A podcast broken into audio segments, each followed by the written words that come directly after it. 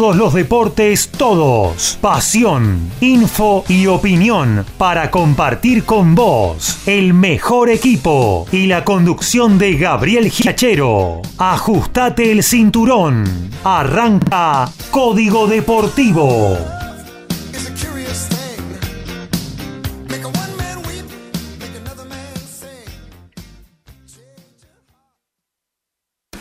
A todo ritmo, info y opinión. Código Deportivo. Código Deportivo.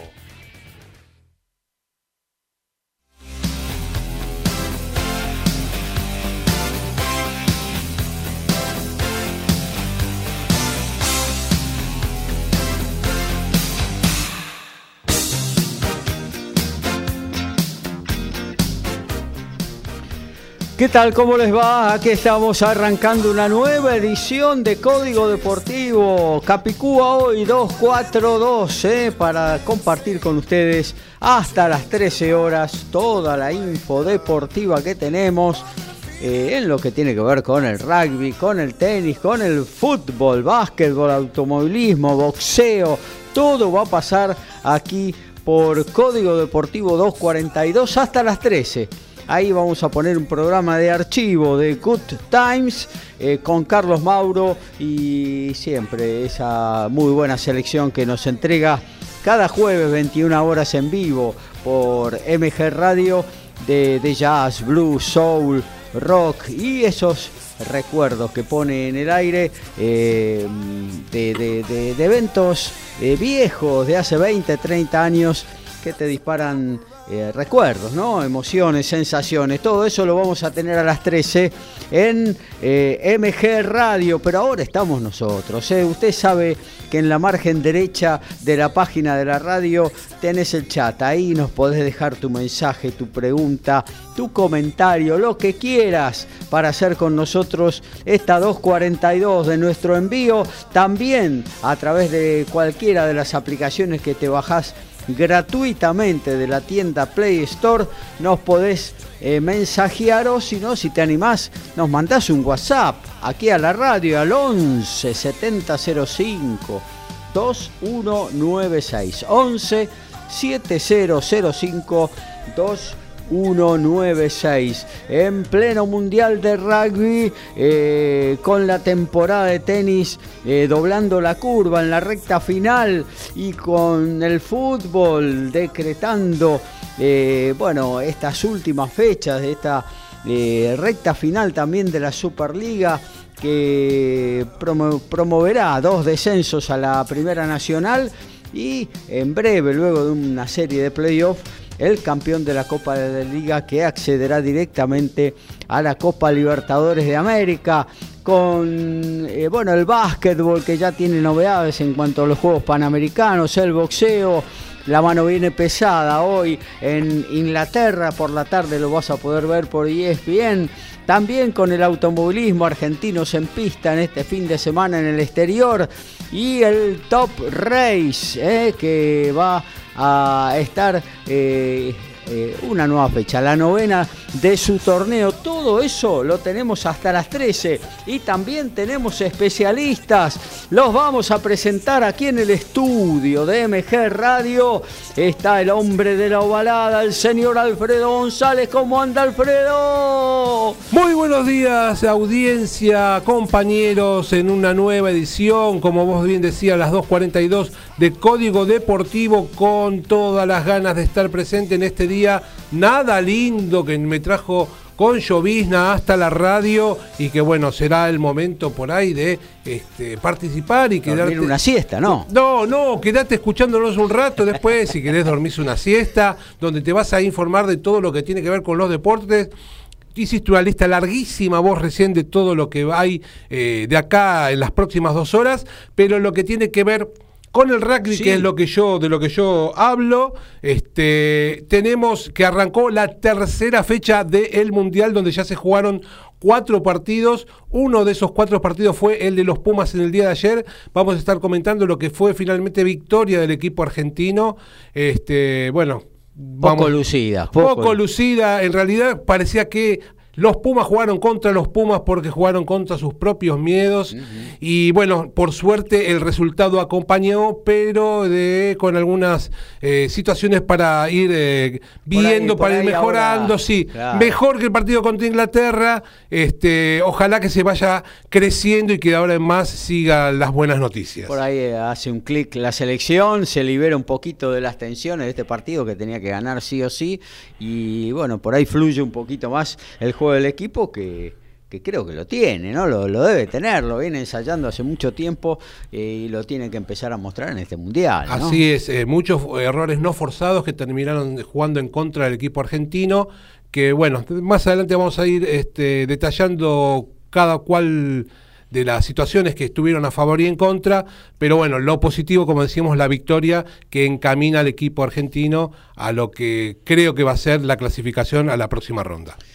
Claro que sí, también vamos a hablar de tenis, obviamente, y claro que tenemos un especialista con un argentino ahí eh, avanzando por Asia en este torneo eh, post eh, US Open, esta Copa de las Naciones, que bueno, también trajo un triunfo argentino colaborando con el equipo del resto del mundo, de todo eso y como siempre muchísimo más tiene ahí en el bolso de la información el amigo Lautaro Miranda. ¿Cómo andás, Lautaro? Buen día.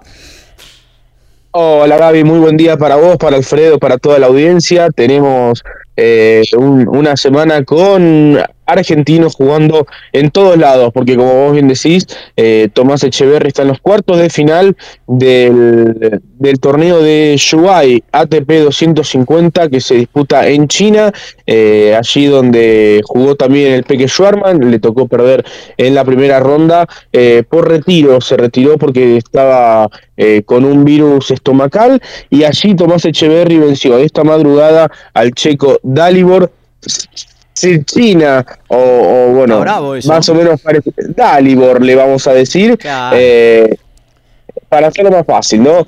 Y, bueno, hoy ganó esta madrugada, ganó realmente muy pero muy bien y está en los cuartos de final del ATP 250 de Shuai, donde se estará midiendo a Sebastián Corda el, estadounidense que, eh, bueno, es uno de los jugadores jóvenes eh, que está también muy bien, es eh, de la misma edad de Tomás y bueno, un año más, más grande en realidad, un año más joven, perdón, eh, pero bueno, será un muy lindo partido, me imagino también eh, muchos saques, eh, buenas derechas, así que será un partido muy, muy interesante que, que, va a tener lugar en nuestra madrugada, luego hasta el final del programa comentaremos en la agenda, y como bien decís también, Gaby, Francisco Cerúndolo en la Labor Cup, esta competencia por equipos que la organiza Teammate, la empresa de Roger Federer y su manager Tony Gotzik, em, que bueno, ayer comenzó su sexta edición con eh, cuatro triunfos para el equipo rojo, el equipo que representa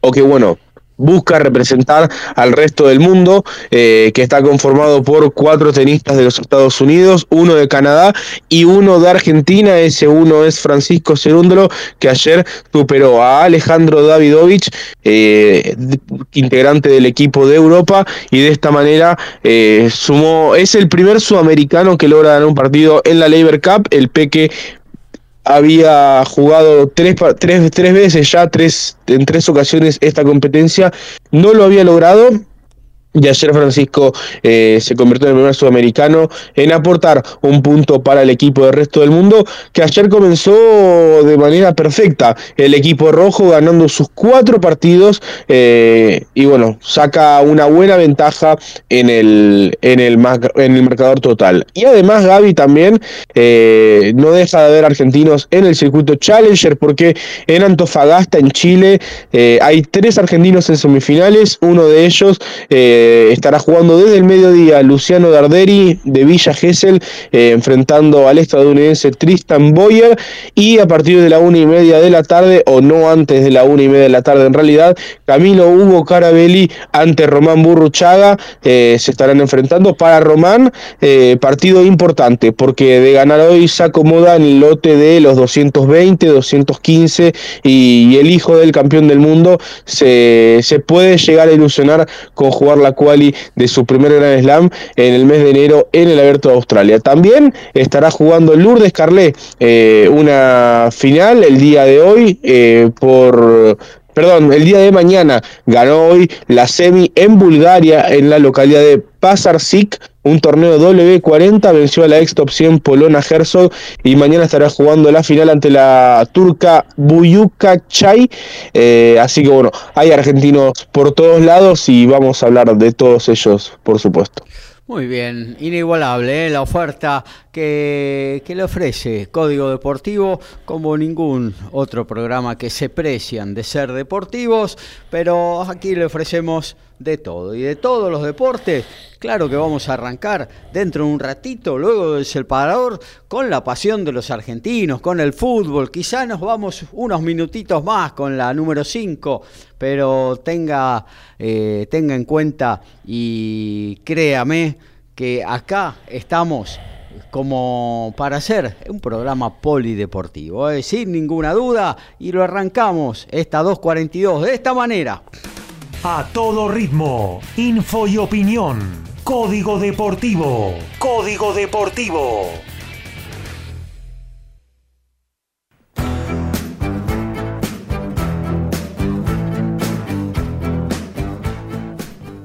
Y comenzó una nueva fecha de la Premiership y tiene presencia argentina el centro de la cancha de Newcastle. Jugó de titular Matías Orlando. El tucumano tiene la camiseta número 12 aportando la experiencia que nos tiene acostumbrado y la semana pasada fue el capitán del equipo, aunque en el día de ayer no tuvo ese rol, Newcastle le terminó ganando 23 a 10 a Sale.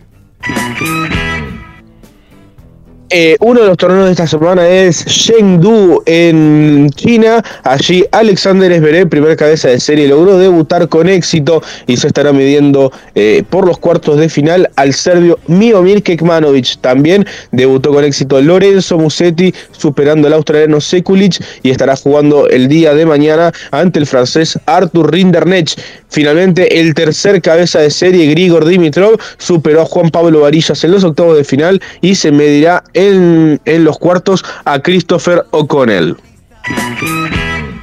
En el vóley hay malas noticias para la Liga Argentina de Vóley. La dirigencia del Club Atlético Paracau de Entre Ríos informó que no participará de la temporada 23-24 del torneo por falta de presupuesto. Venía compitiendo hace tres años con aportes del sector público y privado, según explicaron en un comunicado que están muy difíciles de conseguir. Bueno, nos metemos con el Fóbal, Alfredo Lautaro. Vamos, vamos. Viene otra fecha de la Copa de la Superliga. Que no para, no para. No para y Un no para solo día no de descanso y seguimos.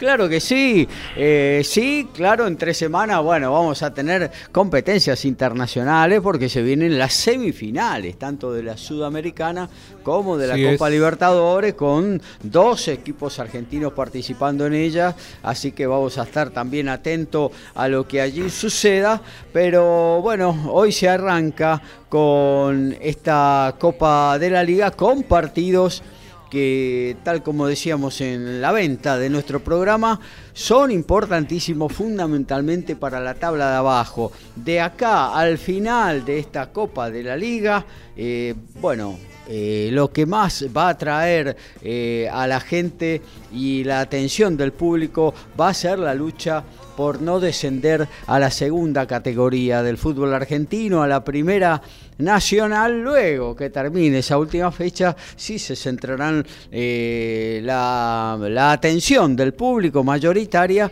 en lo que van a ser los playoffs para definir al campeón de la competencia. Pero hoy por hoy hay varios angustiados, varios que, eh, bueno, que están peleando ahí abajo. Son muchísimos los equipos. Varios con la calculadora. Bueno, Sí. la calculadora en realidad eh, era un poco más de la época de los promedios, ¿no? Sí, Pero eh, se sigue diciendo la calculadora. Hay que 11 equipos en 5 puntos. Eh, ahí está, a eso iba. De, Mm. de Sarmiento que tiene 38 hasta los 33 de gimnasia. ¿no? Exactamente, 11 equipos luchando en lo que quedan, que son, no sé si 6 o 7 fechas, para ver quién zafa de, ese, de esa situación, teniendo en cuenta que creemos que todos que Arsenal ya está eh, condenado, sea o por la tabla de promedios o por la tabla de, descenso. Claro que sí, sí, nueve fechas. ahora arrancamos la sexta fecha, nueve fechas que parecen una eternidad, pero que pasan volando, fundamentalmente cuando. Sí, en un mes y medio está terminado. Claro, y sobre todo eh, como juega tanto la cabeza en esta lucha, eh, realmente pasa eh, volando. Cuando estás con la espada de Damocles sobre, sobre ahí el cuello, realmente esto pasa. Cuando te querés acordar, ya estás brindando con, la sidra, el pan dulce, el champán de fin de año y ya se definió todo. Y bueno, eso va a tener que tener en cuenta gimnasia, ¿no? Que hoy en su estadio, en el bosque, va a recibir a Rosario Central que no suele rendir de visitante lo mismo que de local.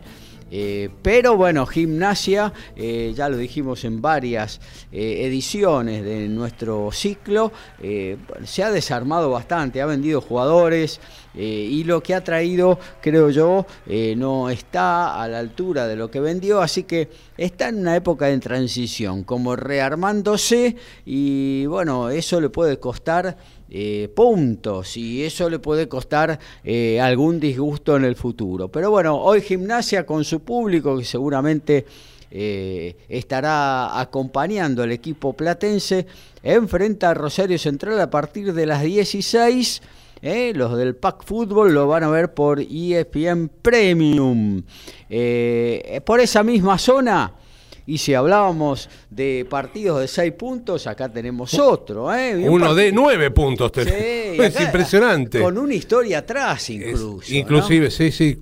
En un partido que, como bien vos decías, Huracán Vélez, en donde los dos eh, necesitan ganar sí o sí para poder ir despegando de esa situación. Sobre todo eh, Vélez, creo que, va, el Huracán también, los dos están en una situación complicada y son de esos partidos que eh, te permiten por ahí eh, generar una inercia para ir despegando como le pasó a Independiente, donde vos ganaste dos o tres partidos, no estás salvado, pero ya mirás las situaciones desde otro lugar. Claro que sí. Bueno, eso podría ser el caso de Vélez, por ejemplo, que está arriba, digamos, peleando eh, para entrar eh, también en el playoff de la zona, ¿no? Está ahí por diferencia de gol, se queda afuera hoy eh, y justamente su rival de la fecha está también en esa lucha. Evidentemente los de abajo, a medida que vayan sumando, eh, bueno, van a ir necesariamente hacia arriba, ¿no? Alguna mm. vez algún técnico que dirigía un equipo... algún equipo que peleaba el descenso, ya sea por promedios, eh, como en los años anteriores, nos decía, nosotros no pensamos en el promedio, nosotros pensamos en ser protagonistas del torneo. Eh, y a partir de que subemos y estemos arriba, seguramente eh, nos vamos a olvidar de lo que suceda en la tabla de promedios. Quizás sea el caso, por ejemplo, de Huracán y Vélez, que hoy en, en el Tomás Aducó, a partir de las 21 horas, estarán dirimiendo un partido clave para su futuro en la futura liga profesional del fútbol argentino. Hoy gimnasia. Eh, hoy, perdón, Huracán está solo un punto arriba de gimnasia, tiene 34, Vélez tiene 36. Eh, y bueno, vamos a ver. O sea, si Huracán gana, lo pasa Vélez.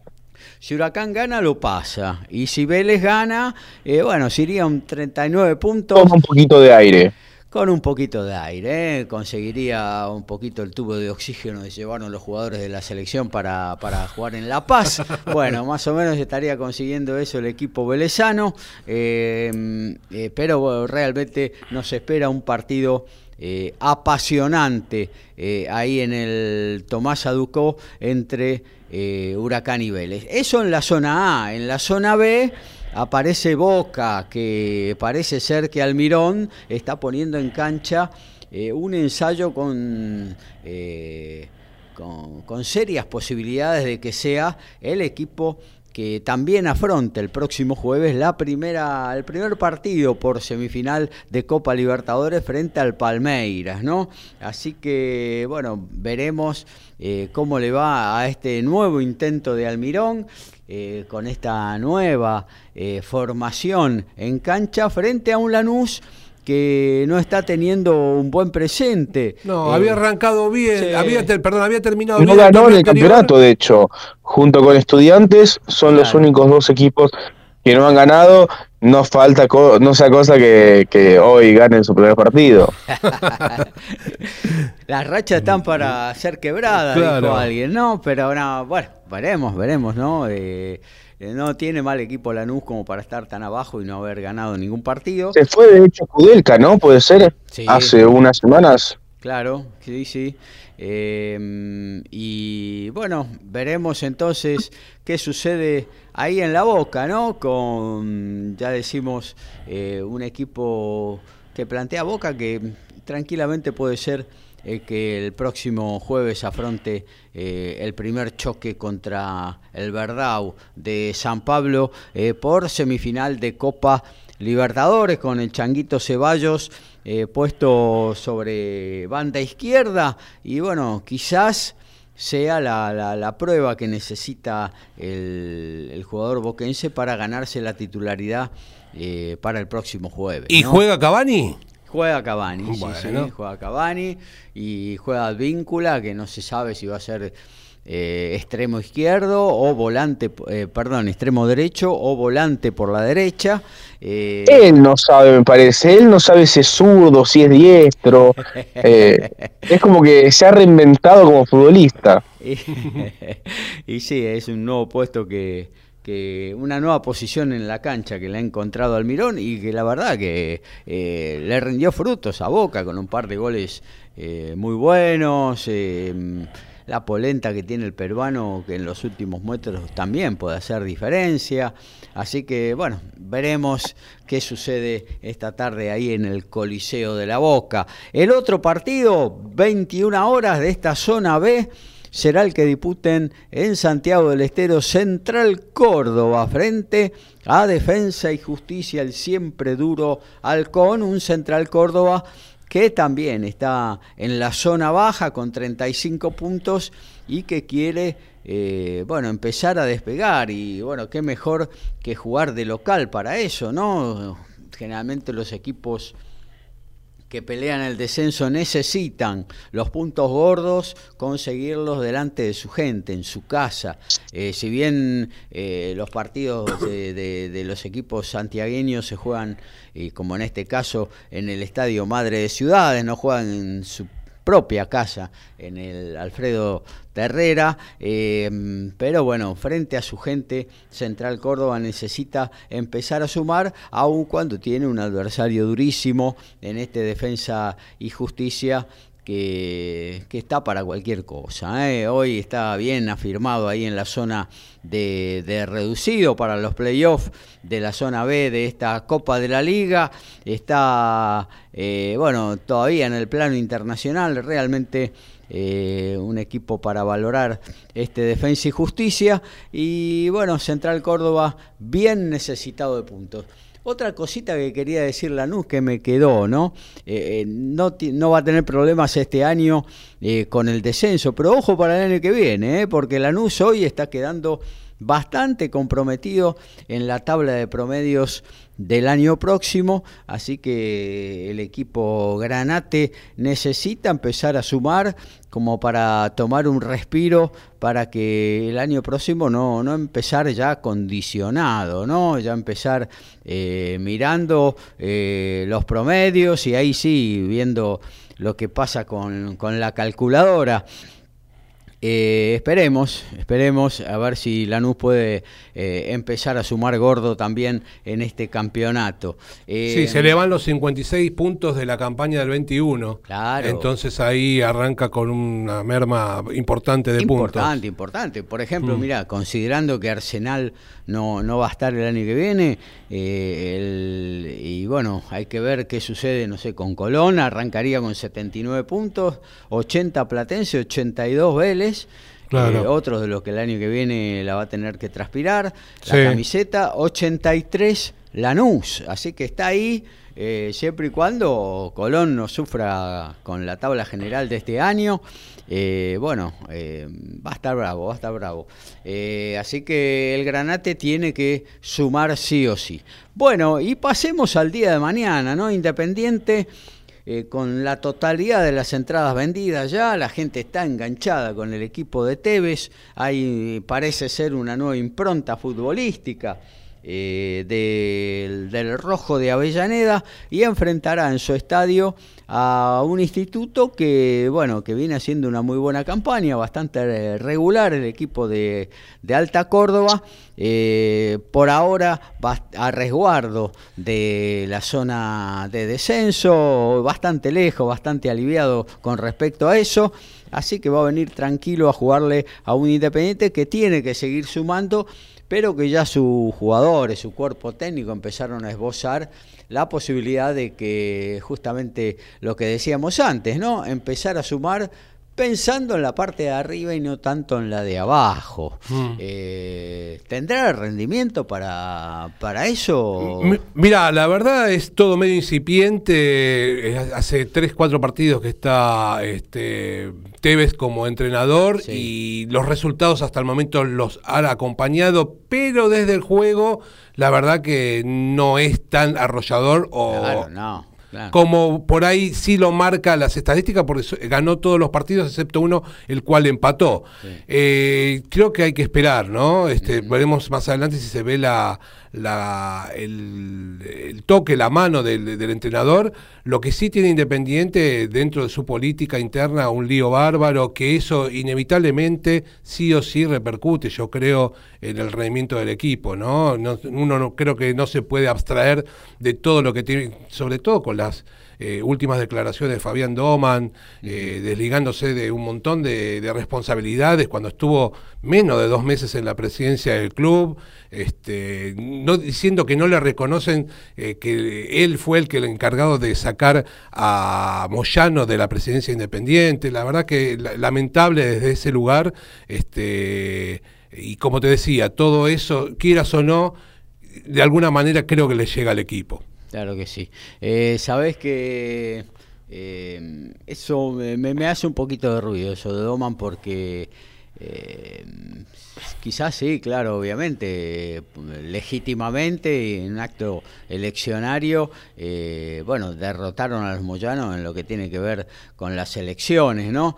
Pero no sé si habrá sido una jugarreta o qué de poner la cara visible de Doman para que suceda justamente esto y bueno a los dos meses se las picó y bueno la, gente votó a Doman no votó a, a Grindetti. No votó a Grindetti que no sabemos cuánto va a durar tampoco no porque tiene también apetencias políticas. Está la, política nacional candidato a gobernador en la provincia eh, él no, no, no puede estar alguien con la necesidad de hoy de independiente eh, estar en dos focos al mismo tiempo. Con lo cual, la verdad que es lamentable desde ese lugar. Bueno, ahora está en licencia. ¿Quién es actualmente el presidente independiente?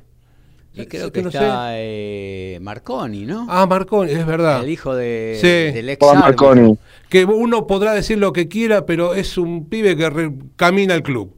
La verdad que está presente, está, y no de ahora, sino desde hace tiempo, podrás tener, eh, eh, no, coincidir en su pensamiento, pero bueno, es alguien que está ahí desde hace bastante tiempo dentro del club. Pero la, es lamentable, la verdad que lo que está ocurriendo desde ese lugar en la política independiente, este, ojalá encuentren la solución rápidamente, porque la verdad Independiente se merece otra realidad. Sí, sí, es uno de los grandes de, la Argentina, eh, también a nivel internacional, eh, y bueno, eh, necesita estar mejor independiente. bueno, tendrá un partido duro, difícil, mañana a las 15 en su estadio frente a Instituto, por esa misma zona, la zona A de la Copa de la Liga, el taladro del sur que se va complicando, 21 horas estará recibiendo ni más ni menos que a River Play que no le sobra nada. ¿eh? Este River no tiene nada que ver con el River de la liga profesional. Con el River Múnich, como le decían. Claro, sí, sí, ha bajado notoriamente su nivel. Hay algunos cortocircuitos internos, creo que han... Eh, que han hecho lo suyo para que eso sucediera. Eh, y bueno, Y un River que no rinde tanto de visitante, que no tiene buenos resultados, con lo cual su viaje al sur, vamos a ver de qué resulta de esta situación, ¿no? Porque tampoco, este, si bien está todavía dentro de los puntos de, de, clasificación en la zona A, hay varios ahí también apretaditos en, en dos puntos, hay siete equipos. Sí, ni hablar, sí, sí, sí. Y es un semestre largo, ¿no? Sin Copa Argentina, sin Copa Libertadores eh, y con la única obligación o responsabilidad en el campeonato, realmente es un semestre largo. Sí, claro, claro que sí. Pero bueno, eh, incluso las declaraciones de, de Michelis, ¿no? De eh, bueno, de que tiene que rotar el plantel porque tiene un plantel largo y rico y bueno, ahora no tiene ni doble ni triple competencia, tiene solamente esto eh, y también se hace difícil el manejo del vestuario eh, en estas condiciones. Yo quería decir algo, ¿no? Con respecto a la última conferencia de Michelis en el triunfo, en el último triunfo que consiguió eh, River frente a Atlético de Tucumán con el gol en tiempo de descuento del venezolano eh, Salomón Rondón con golpe de cabeza. Eh, la conferencia posterior. Hay por liga profesional la obligación de como mínimo responder seis preguntas en la conferencia postpartido. River Plate eh, respetó eso, seis preguntas, y terminó la conferencia. Sí. ¿Eh? Eh, con respuestas muy escuetas, muy, muy sintéticas de, de Michelis. ¿Qué pasa? Le dijeron, habla poco y nada, porque el horno no está para bollos, no sé. creo que ahí hay un mar de fondo en River que eh, se va a conocer si los resultados no acompañan. Pero como esto es fútbol profesional, los eh, resultados mandan y a veces tapan muchas situaciones, ¿no? Eh, que veremos en el futuro qué, podrá pasar. Y en el futuro lo que podrá pasar ahí es una limpieza del plantel. Sí, sí, bueno, se vería. A ver, nada es eterno. ¿no? Sí. Nada es eterno. Algunos jugadores con bastante edad. Pero bueno, esto es lo que por lo menos eh, creemos todo que va a suceder. Enzo Pérez tiene 37 años. Está bien, rinde todavía. Ya no es el mismo hace dos o tres años atrás. Y es una cuestión lógica. Jonathan Maidana está para manejar el vestuario, para ser un referente, pero bueno, también. Eh, y así con, un par de jugadores, ¿no? Eh, bueno, mucha gente pide el recambio en el arco, ¿no? También, bueno, se vence el contrato de Armani, habrá que ver si... A fin de año. Si, si continúa en la institución, si no continúa en la institución. Eh, lo que sí, De Micheli ya dijo de que él se va a arreglar con Centurión si es que no queda Armani. Eh, bueno, veremos ahí no me parece. es un buen arquero Centurión, pero el arco de River es grande. ¿eh? Sí, la gente de San Lorenzo está desesperada, que no quieren que le saquen a batalla. Claro, bueno, eh, esa es otra posibilidad, ¿no? El regreso de batalla a la institución de Núñez, veremos, veremos, son cosas que eh, se verán y se decidirán sobre después de fin de año o antes de fin de año. mañana también Newells, que quiere meterse ya definitivamente eh, en, la zona, en la parte alta de la zona B, recibe estudiantes de La Plata. Decía Lautaro, el único equipo, los dos únicos equipos que todavía no ganaron, Lanús y Estudiantes de La Plata, que bueno, me parece que le pegó duro la eliminación de Copa Libertadores, esa eh, eliminación increíble frente a al equipo brasileño con una frente al Corinthians. Lo dijo Andújar, de hecho, el otro día tras el partido con San Lorenzo. Como que les ha costado eh, pasar la página de, esa eliminación. Sí, un equipo que había sido eh, en Brasil estudiante superior al, Paulista y ni que hablar acá en La Plata, un primer tiempo eh, extraordinario del equipo de Eduardo Domínguez que no pudo que tuvo, bueno, le faltó contundencia para reflejarlo en la chapa. Y bueno, eso se le vino en contra y en los penales eh, funcionó mejor eh, Corinthians y bueno, y pasó de fase. Eh, Newells Estudiante, un lindo partido, 17.45, ¿eh? va por la TV pública, acá no tenés que pelar la billetera para verlo. Luego a las 19, en esa misma zona Tigre, que tiene que ganar porque de a poquito se va metiendo en la zona baja de la tabla, enfrentará al siempre duro San Lorenzo de Insúa ese equipo que te cierra, te pone el micro delante del arco y por ahí te emboca alguna de contra y te gana el partido. Sí, dificilísimo hacerle un gol a San Lorenzo. Este, un partido que, como bien vos decía, un Tigre que de a poquito se va metiendo en la zona esa del, cual todos quieren escapar, ya tiene 38 puntos en ese lote de varios equipos que están con un poquitito de aire, pero no tienen que tienen, no tienen que sacar eh, eh, Defeccionar. Claro, decepcionar porque si no se meten rápidamente con dos partidos que perdés en la zona de descenso directo. Y un tigre, un tigre que, perdóname, antes que pases página, un tigre que... Eh, incorporó dos jugadores muy importantes, ¿no? Ricardo Rojas, Paradela. Eh, en River por ahí no rinden, pero para un equipo como Tigre son jugadores eh, de, que le pueden dar un salto de calidad al equipo, que, pero que no está sucediendo. Así es, muchos equipos que estaban peleando ahí abajo se preocupaban por esa situación. Hablaba una vez con un hincha de Vélez diciendo, mira, River está reforzando a nuestros eh, rivales directos, pero bueno, como bien decís, no están rindiendo de la manera que hubieran esperado. Y ante, como decía, un San Lorenzo de Insúa, que la verdad que la pelea, la lucha, que un puntito, que tres puntitos, y como bien vos decís, se cierra bien atrás, de por ahí de golpe, de contragolpe te, mete algún gol y anda a hacerle un gol después, ¿no? Claro, sí, es muy sólido defensivamente. Es que no pierde prácticamente, o pierde realmente muy poco. Eh, quizás sí empata, eh, de hecho en este campeonato tiene un triunfo y cuatro empates. Eh, no Podríamos llamarlo deportivo empate, pero es cierto que no pierde. es muy difícil ganarla a San Lorenzo. Claro que sí. Eh, yo creo que es un equipo que si la economía le da el año que viene podría retener eh, la base de este plantel eh, con este cuerpo técnico y dos o tres refuerzos que, que le den jerarquía ahí en la columna vertebral, ¿no? Eso que siempre se, se, se habla cuando se arma un equipo, ¿no? Sí, sí. yo creo que si ahí incorpora eh, jugadores diferentes en ese sector del campo de juego, eh, creo que San Lorenzo va a ser uno de los eh, eh, de los buenos equipos y quizás uno de los candidatos a la próxima liga profesional, porque ya el equipo lo tiene armado Insúa, eh, lo que le falta es, eh, ya te digo, un poquito de jerarquía y también de recambio, ¿no? Porque se le superponen lesiones, suspensiones y bueno, ya no es lo mismo los que están dentro de la cancha. Con el plantel corto que tiene. Claro, por eso es difícil, es difícil. Yo creo que va a depender mucho si eh, logran entrar a la Copa Libertadores, ¿no? Con, con el dinero que te pueden eh, que te puede ingresar al club eh, a través de la participación internacional y también un poco lo que el hecho de participar en una Copa Libertadores te demanda. entonces ahí yo creo que va a poder reforzarse un poco mejor San Lorenzo si es que logra el objetivo de entrar a la Copa Libertadores.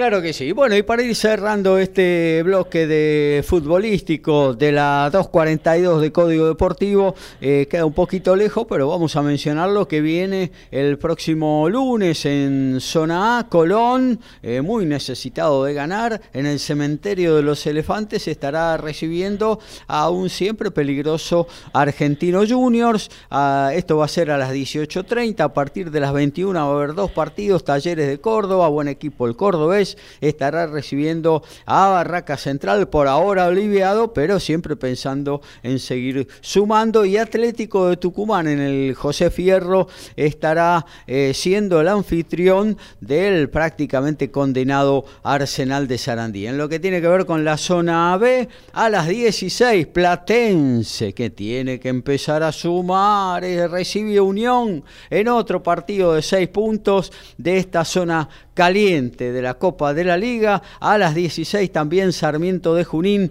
recibiendo al siempre rendidor Belgrano de Guillermo Farré, aún sin Vegetti. ¿Cómo la está metiendo Vegetti en el Vasco da Gama? El otro día metió dos para que el equipo de Ramón Díaz empiece a pensar en salir de una zona caliente también donde está eh, peleando el descenso el equipo de Río de Janeiro. Y 18.30 cierran esta zona B de la Copa de la Liga eh, en el Malvinas Argentinas de Mendoza, Godoy Cruz recibiendo a la Academia Racing Club. Y todo el mundo va a cuidarse porque terminada esta fecha se viene la fecha de los clásicos. Claro, ahí está, sí, impresionante la fecha del domingo que viene. Eh, la bombonera recibirá el superclásico 14 horas, raro tan temprano. ¿eh? Sí, lo que pasa, luz solar, todo eso contribuye a la seguridad del partido. Y el, el cilindro se... El día anterior, el sábado a las 19 horas, el,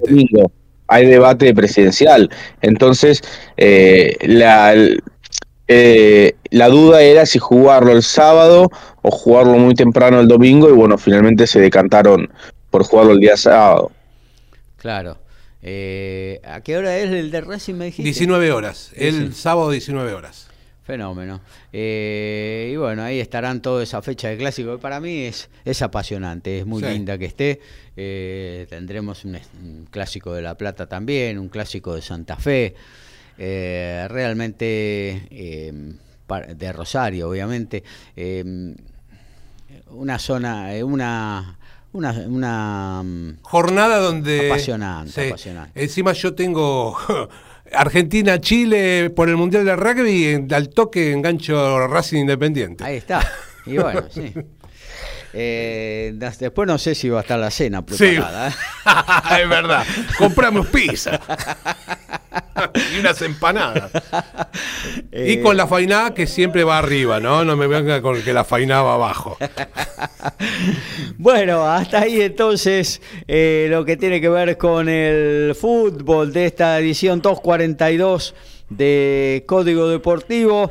Eh, se está jugando en Europa varios partidos. Creo que ahí eh, Alfredo está viendo algo, ¿no? Sí, en este momento el Manchester City con eh, Julián Álvarez en cancha le está ganando 2 a 0 al mm, Nottingham Forest. En otros partidos importantes de esta jornada, el Milan le está ganando 1 a 0 al Gelas Verona. En la Bundesliga, el Bayern Múnich le gana 4 a 0 al Bochum y el Borussia Dortmund empata 0 a 0 con el Wolfsburgo.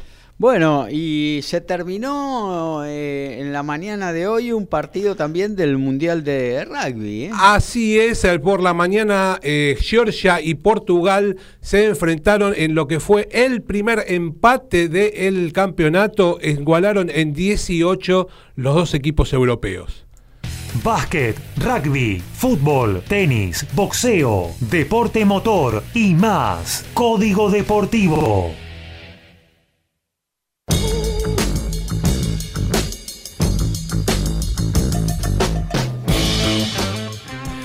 Más argentinos en la Premiership en, una, en esta nueva fecha que se está jugando. Santiago Socino fue titular en el club fundado en 1873 llamado Gloucester y que es conocido como los Cherry and White por el color de su camiseta. El partido jugado en el día de ayer lo tuvo el resultado 25 a 17 sobre Harlequins y el argentino a los 31 minutos del primer tiempo vio la amarilla. El día de hoy se jugará la final del WTA 1000 de Guadalajara en México a las 9 de la noche hora de la Argentina. Se medirán María Zachary, número 9 del mundo, ante Caroline Dolhide, 111 de la clasificación. La estadounidense es la primera jugadora en disputar una final de un WTA 1000 estando por fuera del top 100 desde que lo hiciera Svetlana Kuznetsova en el año 2019 en Cincinnati. El día de ayer, Gabriela Sabatini y Pico Mónaco fueron invitados a presenciar el partido de las semifinales. Somos pasionales, tenemos buena onda y también nos calentamos. Sumate a Código Deportivo. Somos como vos. Bueno, y en lo que tiene que ver con la Primera Nacional, también va a haber partidos en el día de la fecha, apasionante. ¿eh? nos metemos en las cuatro últimas jornadas del campeonato de la Primera Nacional, se empiezan a definir cosas importantes. A las 15, Agropecuario en Carlos Casares recibe a Flandria, los dos, uno por la parte de arriba de la tabla y otro por las de abajo, necesitado de sumar. 15-30, otro de los que está peleando abajo, San Telmo recibe a Gimnasia de Mendoza 15-35, Temperley Patronato 16-10 en la otra zona, Chacarita, puntero, recibe a la cerveza, recibe a Quilmes, 17.30, Chaco Forever, eh, recibirá a Estudiantes de Buenos Aires y a las 18, San Martín de Tucumán frente a Güemes de Santiago del Estero.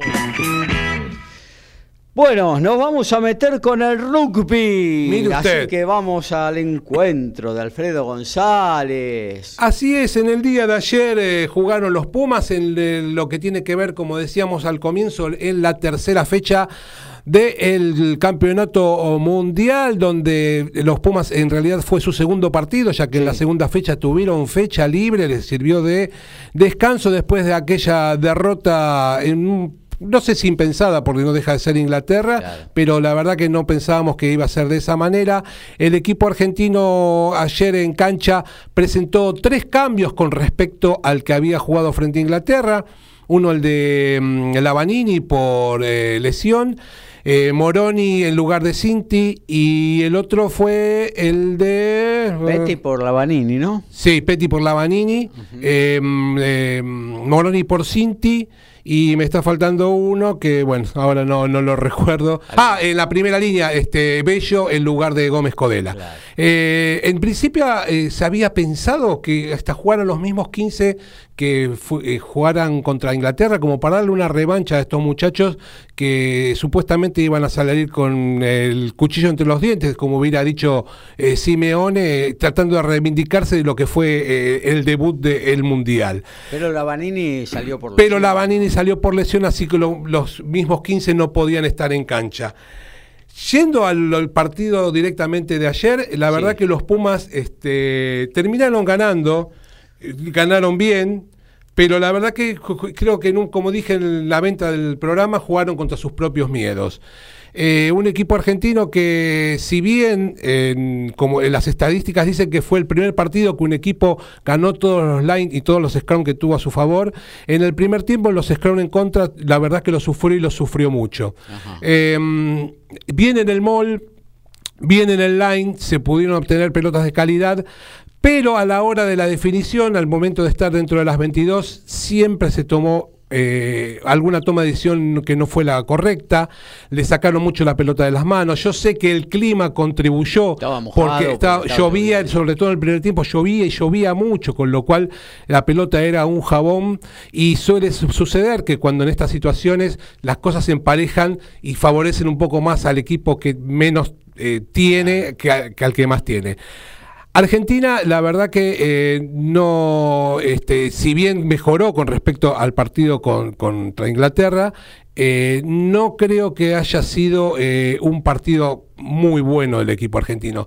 Sí se mejoró, pero quedaron un montón de cosas en el tintero por mejorar, sobre todo en la toma de decisiones, ¿no? Donde el equipo argentino eh, está jugando un test match en un partido cerrado y querés llegar abajo de los palos a, apoyar try y cuando vos de realidad tenés que sacar las diferencias de otra manera. Cuando el partido todavía estaba 16 a, a 3 y vos tuviste fácilmente tres penales para ponerte 25-3 y ahí por ahí sí, vos con esa diferencia podés llegar a, generar eh, una confianza que el equipo argentino nunca la tuvo. Y, ahí sí empezar a generar el juego suficiente como para poder eh, jugar un poco más suelto. A tal punto que faltando 10 minutos en una cosa que no podemos llegar a entender, estuvimos eh, con la incógnita de ver si se ganaba o no. 16-10 ahí nomás. Ahí 16-10 a tiro de try convertido, cuando Argentina había sido superior durante todo el partido. La y la verdad que el try no es que fue una, una situación de juego en la cual vos decís, bueno, empezaron a ir un, un juego colectivo en el cual Samoa fue superior a Argentina y de esa manera este, llegó de forma, el try de forma que merecida. No, eh, la verdad que a puro, como es el equipo samoano, a pura presión de los forward, de mucha potencia física, llegó a descontar y la verdad que no, no se podía entender cómo se está tiro de try convertido cuando la verdad la situación tendría que haber sido otra, ¿no?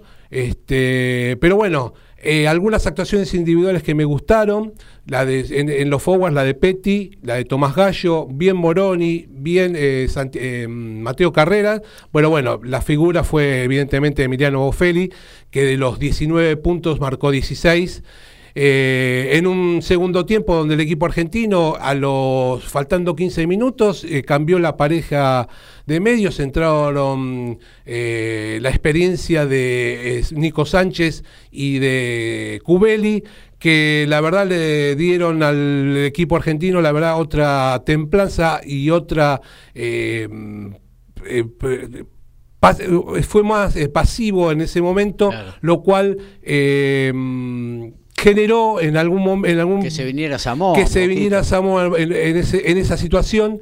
Pero bueno el patadón de Sánchez sobre el final festejado como si fuera sido un, el partido el gol de, la final eh, alejó la situación de peligro de la cual Argentina este, pudo ganar eh, de forma como decía de forma merecida pero con la incertidumbre sin, demostrar este como te decía ojalá sea el comienzo de algo que se vaya de menos a más, ¿no? Eh, se, ataca, en el primer tiempo sobre todo se atacó bien en, los espacios, pero bueno, no se, no se podía concretar en los últimos momentos.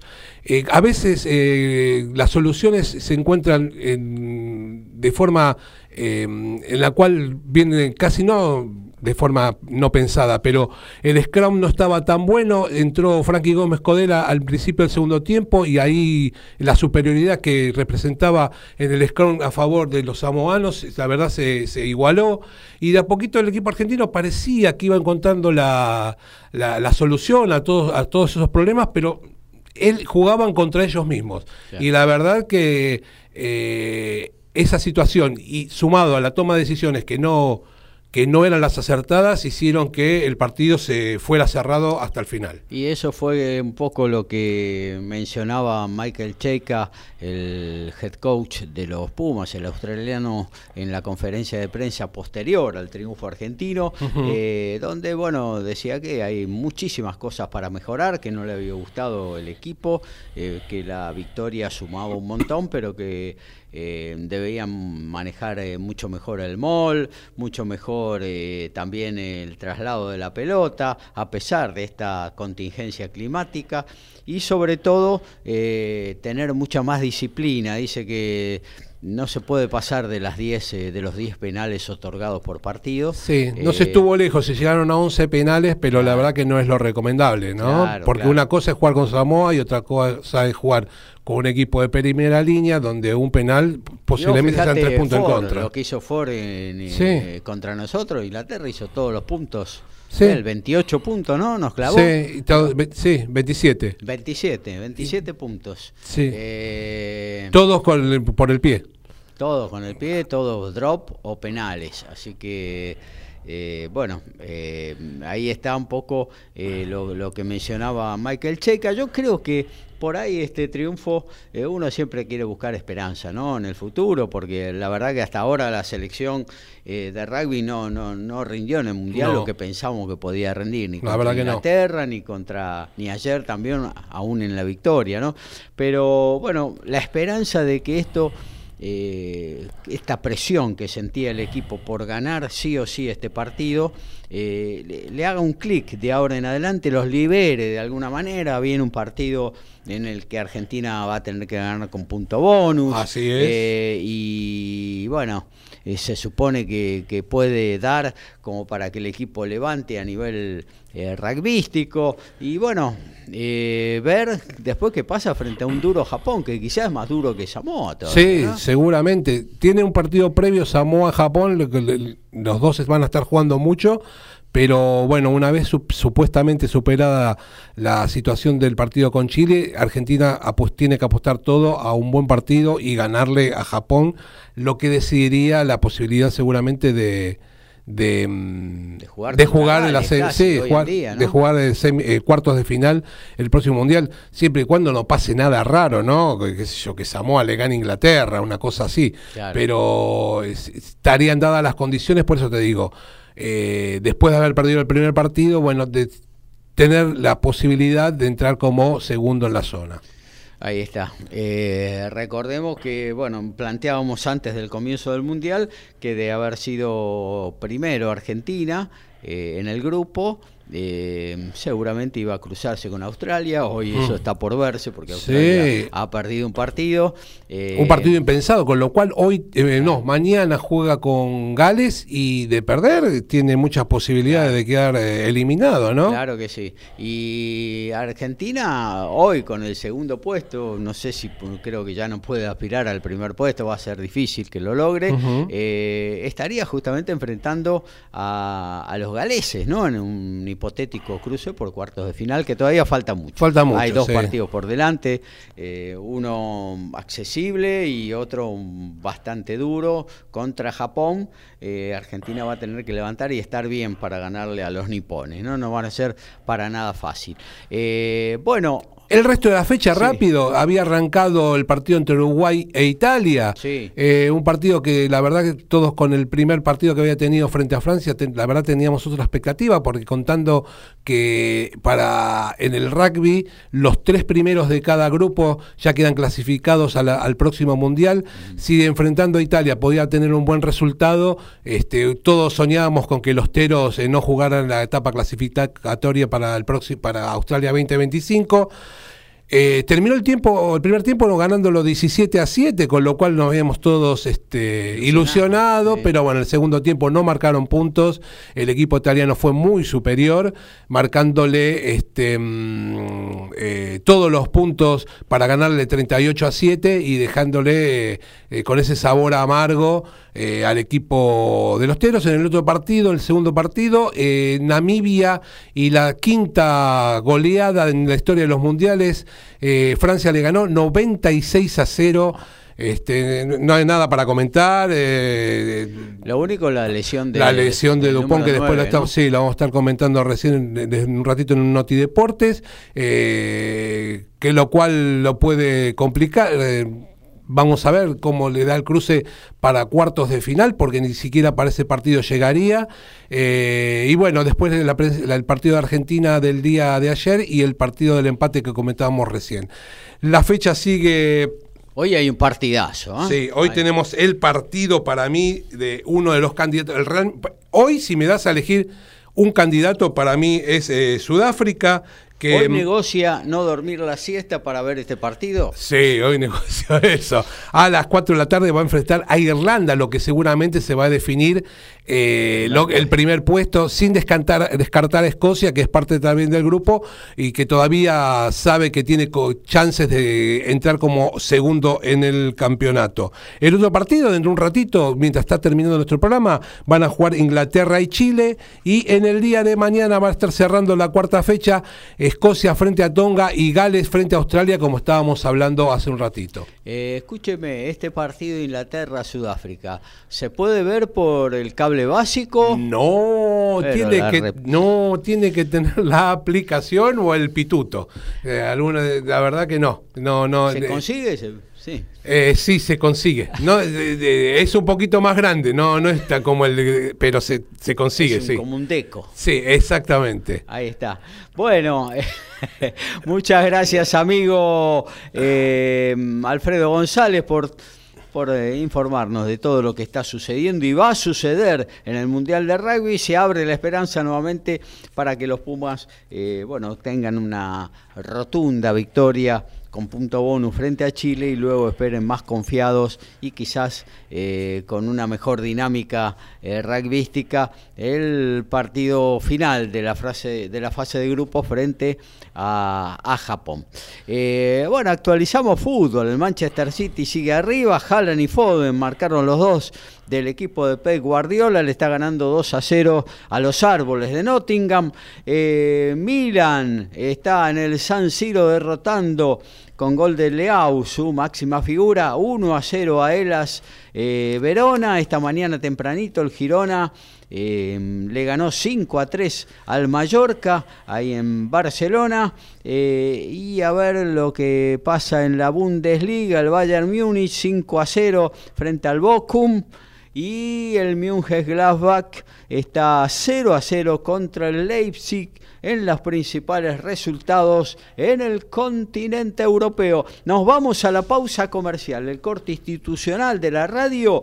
Luego venimos con la segunda hora de Código Deportivo. Todavía tenemos que hablar de básquetbol, de tenis, de automovilismo, de boxeo, en fin, usted sabrá qué hacer. No se vaya de Código Deportivo. La 242 tiene mucho todavía para ofrecerle.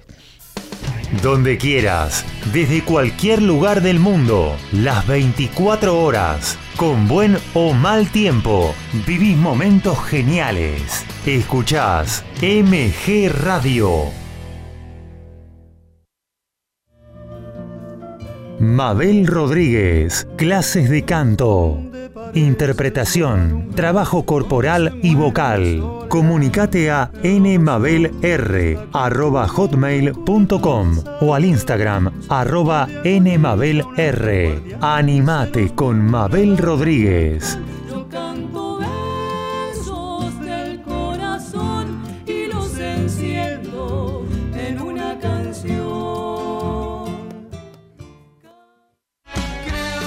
En la misma línea, fútbol y amigos, Copa y Liga, previa y post partido, sin caretas, vos y nosotros, en la misma línea, los lunes a las 20 horas, por MG Radio.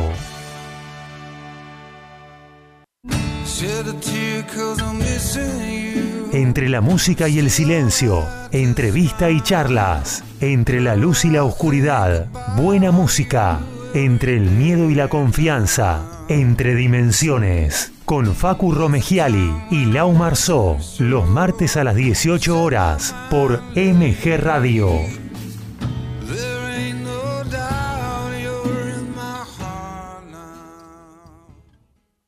Facebook MG Radio 24, Twitter arroba MG Radio 24. MG Radio, compartimos buenos momentos.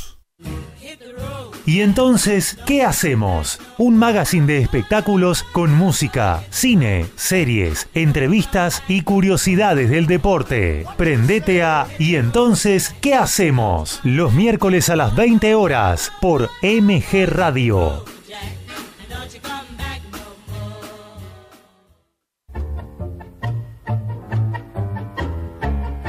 Abrazándote, abrazando tango programa de nuestra cultura popular. Idea y conducción, Enrique Madrid. Te espero los jueves a las 20 horas por MG Radio.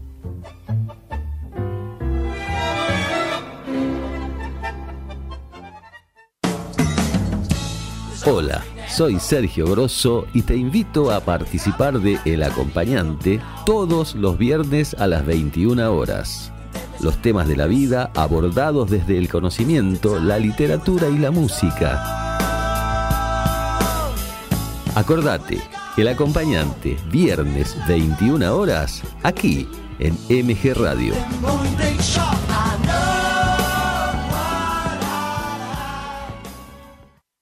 Hacer radio es posible en MG, el precio más bajo del mercado y un mes gratis. Haces el programa en el estudio o en tu casa. Comunicate a info.mgradio.com.ar o a nuestras redes sociales. MG Radio te va a sorprender.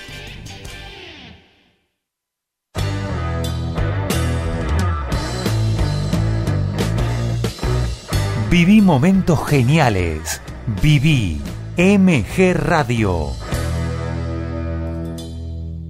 Aquí estamos de vuelta. Segundo tiempo de Código Deportivo.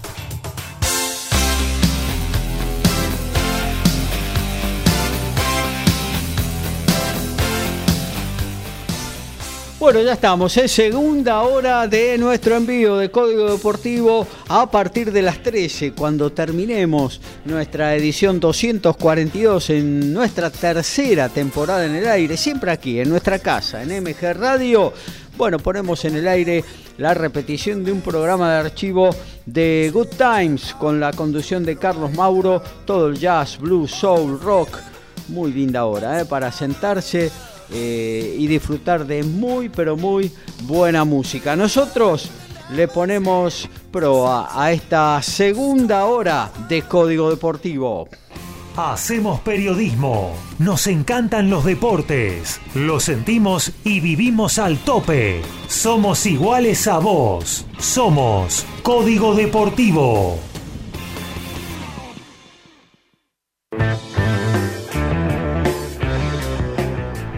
Y recién lo hablábamos en la columna de rugby, la estrella del rugby francés, Antoine Dupont, sufrió una lesión en el partido frente a Namibia y se confirmó la fractura del hueso cigomático, que para el mundo terrenal es en el pómulo. Ahora el cuerpo médico tiene que esperar más o menos 48 horas para que el hematoma se absorba por completo y una vez ocurrido esto, ver cómo continúa la recuperación. Calculan que podría llegar para una hipotética semifinal. Y también hay actividad del circuito Challenger esta semana porque además del torneo de Antofagasta que está comenzando en este momento la semifinal entre el ítalo argentino Luciano Darderi y el estadounidense Tristan Boyer, también eh, quedó suspendida la jornada de hoy en Bad Wasteldorf en Austria donde debía jugar Denis Novak el local ante el checo Vitko Priva y también el italiano Andrea Pellegrino ante el español Albert Ramos Viñolas. También en Columbus en Ohio, en los Estados Unidos. Alexis Galarno, tras la gran semana en Copa Davis, se estará midiendo a Colin Kingsley y también a continuación Ryan Piniston ante Dennis Kudla. En ese torneo en dobles está Guido Andreossi en la final. A partir de la una de la tarde estará jugando junto al mexicano Hans Hatch Verdugo ante el estadounidense Cash y el japonés Trotter. La primera B Metro y otra fecha arranca dentro de un ratito, ¿eh? 12 y 10, talleres de escalada. El puntero del torneo estará recibiendo Ituzangó, luego 13.30 por DirecTV. Eh, San Miguel, desde los polvorines, la tierra de Daniel Medina, estará eh, siendo el anfitrión de colegiales 15.30, tres partidos. Argentino de Merlo versus Armenio Acasuso mm, en Ingeniero Maswich en la, cancha de Armenio recibirá a Merlo y la Guayurquiza en Villa Lynch a Cañuelas. Bueno, nos metemos rápidamente con el básquet, ya se viene el tenis con Lautaro Miranda. Eh, se sortearon los grupos de lo que van a ser las competencias basquetbolísticas de los Juegos Panamericanos que se van a desarrollar en Santiago de Chile eh, ahora, dentro de un tiempito, nada más, ¿eh? en octubre arranca la cita em, em, eh, polideportiva ahí en, del, del otro lado de la cordillera. Y Argentina va a intervenir en básquetbol tanto en damas como en caballeros. Y bueno, fueron disímiles las zonas que le tocaron eh, en, una u otra eh, modalidad. Las chicas encontraron una zona eh, que son dos de cuatro y los dos primeros clasifican a semifinales. Eh, las mujeres encontraron una zona en la que realmente tienen posibilidades de avanzar a las semifinales del torneo y luchar por alguna medalla. Eh, en su grupo estarán Cuba, eh, Chile, Puerto Rico y la Argentina. En el grupo B, Brasil, Colombia, Venezuela y México. El 25 de octubre versus Cuba estará arrancando el torneo la selección nacional un día después, el 26, eh, estará enfrentando al local, a Chile, y el 27 de octubre se cierra la fase de grupos eh, Puerto Rico versus Argentina. En lo que tiene que ver, eh, bueno, sábado y domingo obviamente se, van a ser semifinales y final. Em, lo que tiene que ver con los varones, que arrancará apenas terminada la rama femenina, se desarrollará el torneo desde el martes 31 de octubre hasta el 4 de noviembre también en una eh, definición super express todos los días de partidos. Eh, Argentina estará en la zona versus República Dominicana, de la cual guardamos eh, malos recuerdos a partir de la eliminación para este mundial eh, que se acaba de llevar con la adelante con la victoria de Alemania por primera vez en su historia, campeón mundial de básquetbol.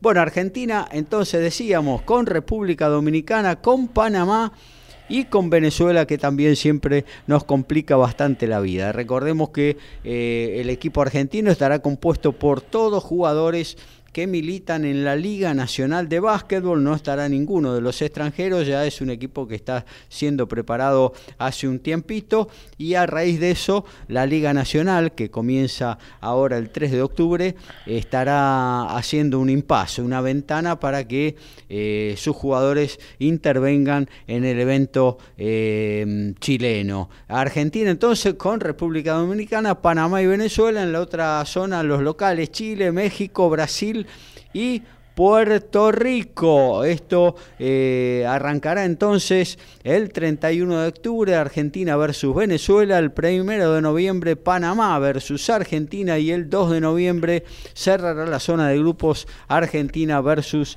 República.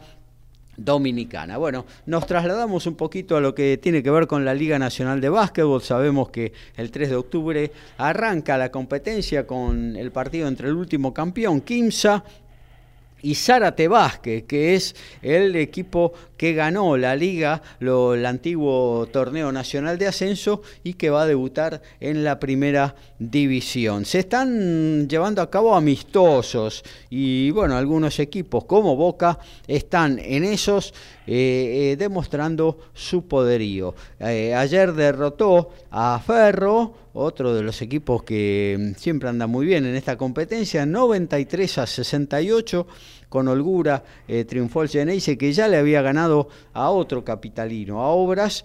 Leo Maidoldi 18 puntos. Kevin Barber con 17 fueron los goleadores Geneises, a los que recordemos que todavía le falta fichar un jugador mayor, así que en cualquier momento eh, los... Eh, los de azul y oro anunciarán una nueva e importante seguramente contratación porque mm, los boquenses quieren este año quedarse con el título, estuvieron cerca el año pasado y este año no quieren dejar pasar la ocasión, para eso prácticamente sellaron a todo su plantel eh, del año anterior. Eh, Damián Tintorelli en Ferro fue el que más puntos marcó, 11 puntos en este Boca 93, Ferro 68. Clásico marplatense. Ayer en el Polideportivo Islas Malvinas, Quilmes derrotó a Peñarol un tanto sorpresivamente 72 a 58 con 21 puntos de Junior Sequeira a un estadio realmente repleto como si fuera la final de la Liga Nacional de Básquetbol con fuegos artificiales. Eh, y todo el cotillón de un verdadero clásico en paz, pero realmente como hoy los futboleros añoramos, ¿no? Con las dos hinchadas en el mismo recinto haciendo de el básquetbol una verdadera fiesta. Y bueno, hablando de básquetbol, eh, arranca este fin de semana la Liga ACB y en la Liga ACB va a haber 10 argentinos que participan, obviamente eh, cada uno con diferentes eh, eh, expectativas, ¿no? Porque la gran el gran ingreso en esta liga CB, la, la mayor de, la, de España, es obviamente la vuelta de Facundo Campaso al Real Madrid. y hoy en la jornada inicial estarán jugando dos argentinos. Eh, ya que el Girona, el equipo eh, también de la ciudad condal, eh, contará con Máximo Fielerup, que renovó su contrato con el Girona, y el debut de Juan Ignacio Marcos, que viene de la Liga Lev Oro con muy buenos registros que es propiedad del Barcelona, que este año lo ha prestado a la Liga Mayor. Eh, y visitarán en un duro primer encuentro al Valencia Básquetbol, que no tuvo una buena temporada pasada y plantea para este año eh, meterse en la conversación por la liga. Obviamente que los dos máximos candidatos y seguramente los que van a terminar de definir el torneo son o el Real Madrid o el Barcelona, que viene de ganar la última liga y que, bueno, obviamente tendrá eh, la tercera participación consecutiva eh, de Nicolás Laprovítola, que selló muy buenos números eh, el año anterior y que sigue siendo un referente en la base del equipo. El Real Madrid, de lo dicho, Facundo Campaso, su vuelta a la Casa Blanca, y Gabriel Deck, que no va a jugar los primeros partidos porque sufrió un desgarro, tendrá para dos o tres semanas de recuperación, pero que también con su compadre en cancha, con el cual se entienden de memoria, seguramente van a ser una, una dupla letal para que el Real Madrid, que va por la eh, reivindicación en esta Liga CB y para tratar de sostener eh, la Euroliga que ganó el año anterior y la Copa del Rey que también quedó ahí en la capital española. Eh, los em, otros argentinos que van a estar participando en esta Liga CB eh, es el alero Nicolás eh, Brusino en el Gran Canaria, uno de los equipos que puede dar eh, la sorpresa en este campeonato. también renovó su contrato con la isla y tendrá como compañero a una buena promesa para el futuro de las selecciones argentinas, Dylan Bordón, el base, que viene de jugar el juvenil, el Mundial Juvenil con la Celeste y Blanca, es jugador de San Martín de Corrientes, los dos estarán en el Gran Canaria, otro de los candidatos es el Unicaja Málaga, que acaba de jugar la Supercopa, la final de la Supercopa con el Real Madrid, y siempre el Juventud de Badalona, que se las arregla para estar en instancias definitorias. Completan la lista de argentinos eh, de esta liga ACB Juan Fernández, el pivot de 2 metros 10, otra de las grandes promesas para la selección nacional, estará jugando y debutando en la Liga CB con el Río Breogán, venía de la LEV Oro, Juan Pablo Babulet renovó con Manresa y Fernando Surbrigen eh, buscará desde la base eh, estar, eh, tener más minutos en el Obradoiro donde fue suplente el año pasado. Bueno, hasta aquí todo lo que tiene que ver con el básquetbol. Vamos a, a ver si un poquito actualizamos lo que tiene que ver con el fútbol. El Milan le sigue ganando a Lelas Verona 1 a 0 con gol de Leao. El Manchester City hace lo propio en la Premier League contra el Nottingham Forest por 2 a 0. El Wolverhampton está ganando al Luton Town. Eh, por 1 a 0. Luego, más tarde, el Manchester United con eh, con jugadores argentinos, ¿no? En su formación seguramente estará visitando al Barley. Eh, en la liga empezó Sasuna Sevilla 0 a 0 y el Bayern Múnich ya está a punto de cerrar el primer set ahí en Múnich, ganándole 6 a 0 al Bochum. Asistencia mágica, el sorpaso inesperado y el try sobre el cierre. Todo está en Código Deportivo.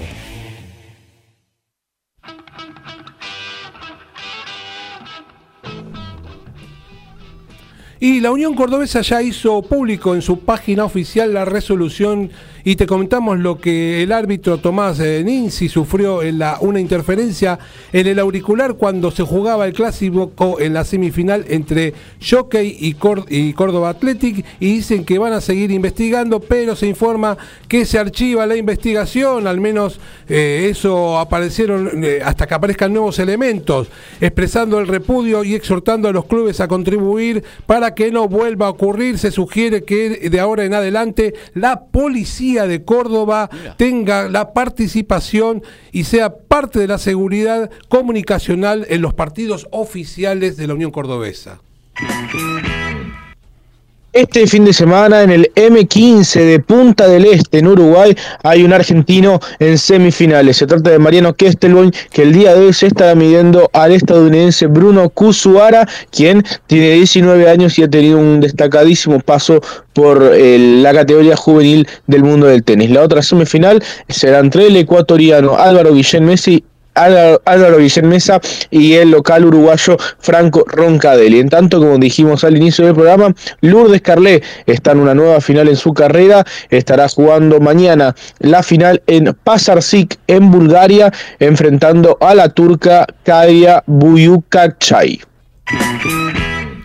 En lo que tiene que ver con la primera C, 15-30, Central Córdoba, el Charrúa recibe a Victoriano Arenas, también en el mismo horario en el oeste del Gran Buenos Aires, Real Pilar estará siendo el anfitrión de Atlas y luego a las 17 a la vera de la Richieri, ahí en Ciudad de Vita, Sportivo Italiano, recibirá Midland. Bueno, nos metemos en el tenis, Lautaro Miranda. Sí, Gaby, como habíamos comentado ¿no? al inicio del programa, buena semana para Tomás Echeverry en, en China, concretamente en la localidad de Shuai, donde está jugando un torneo ATP 250.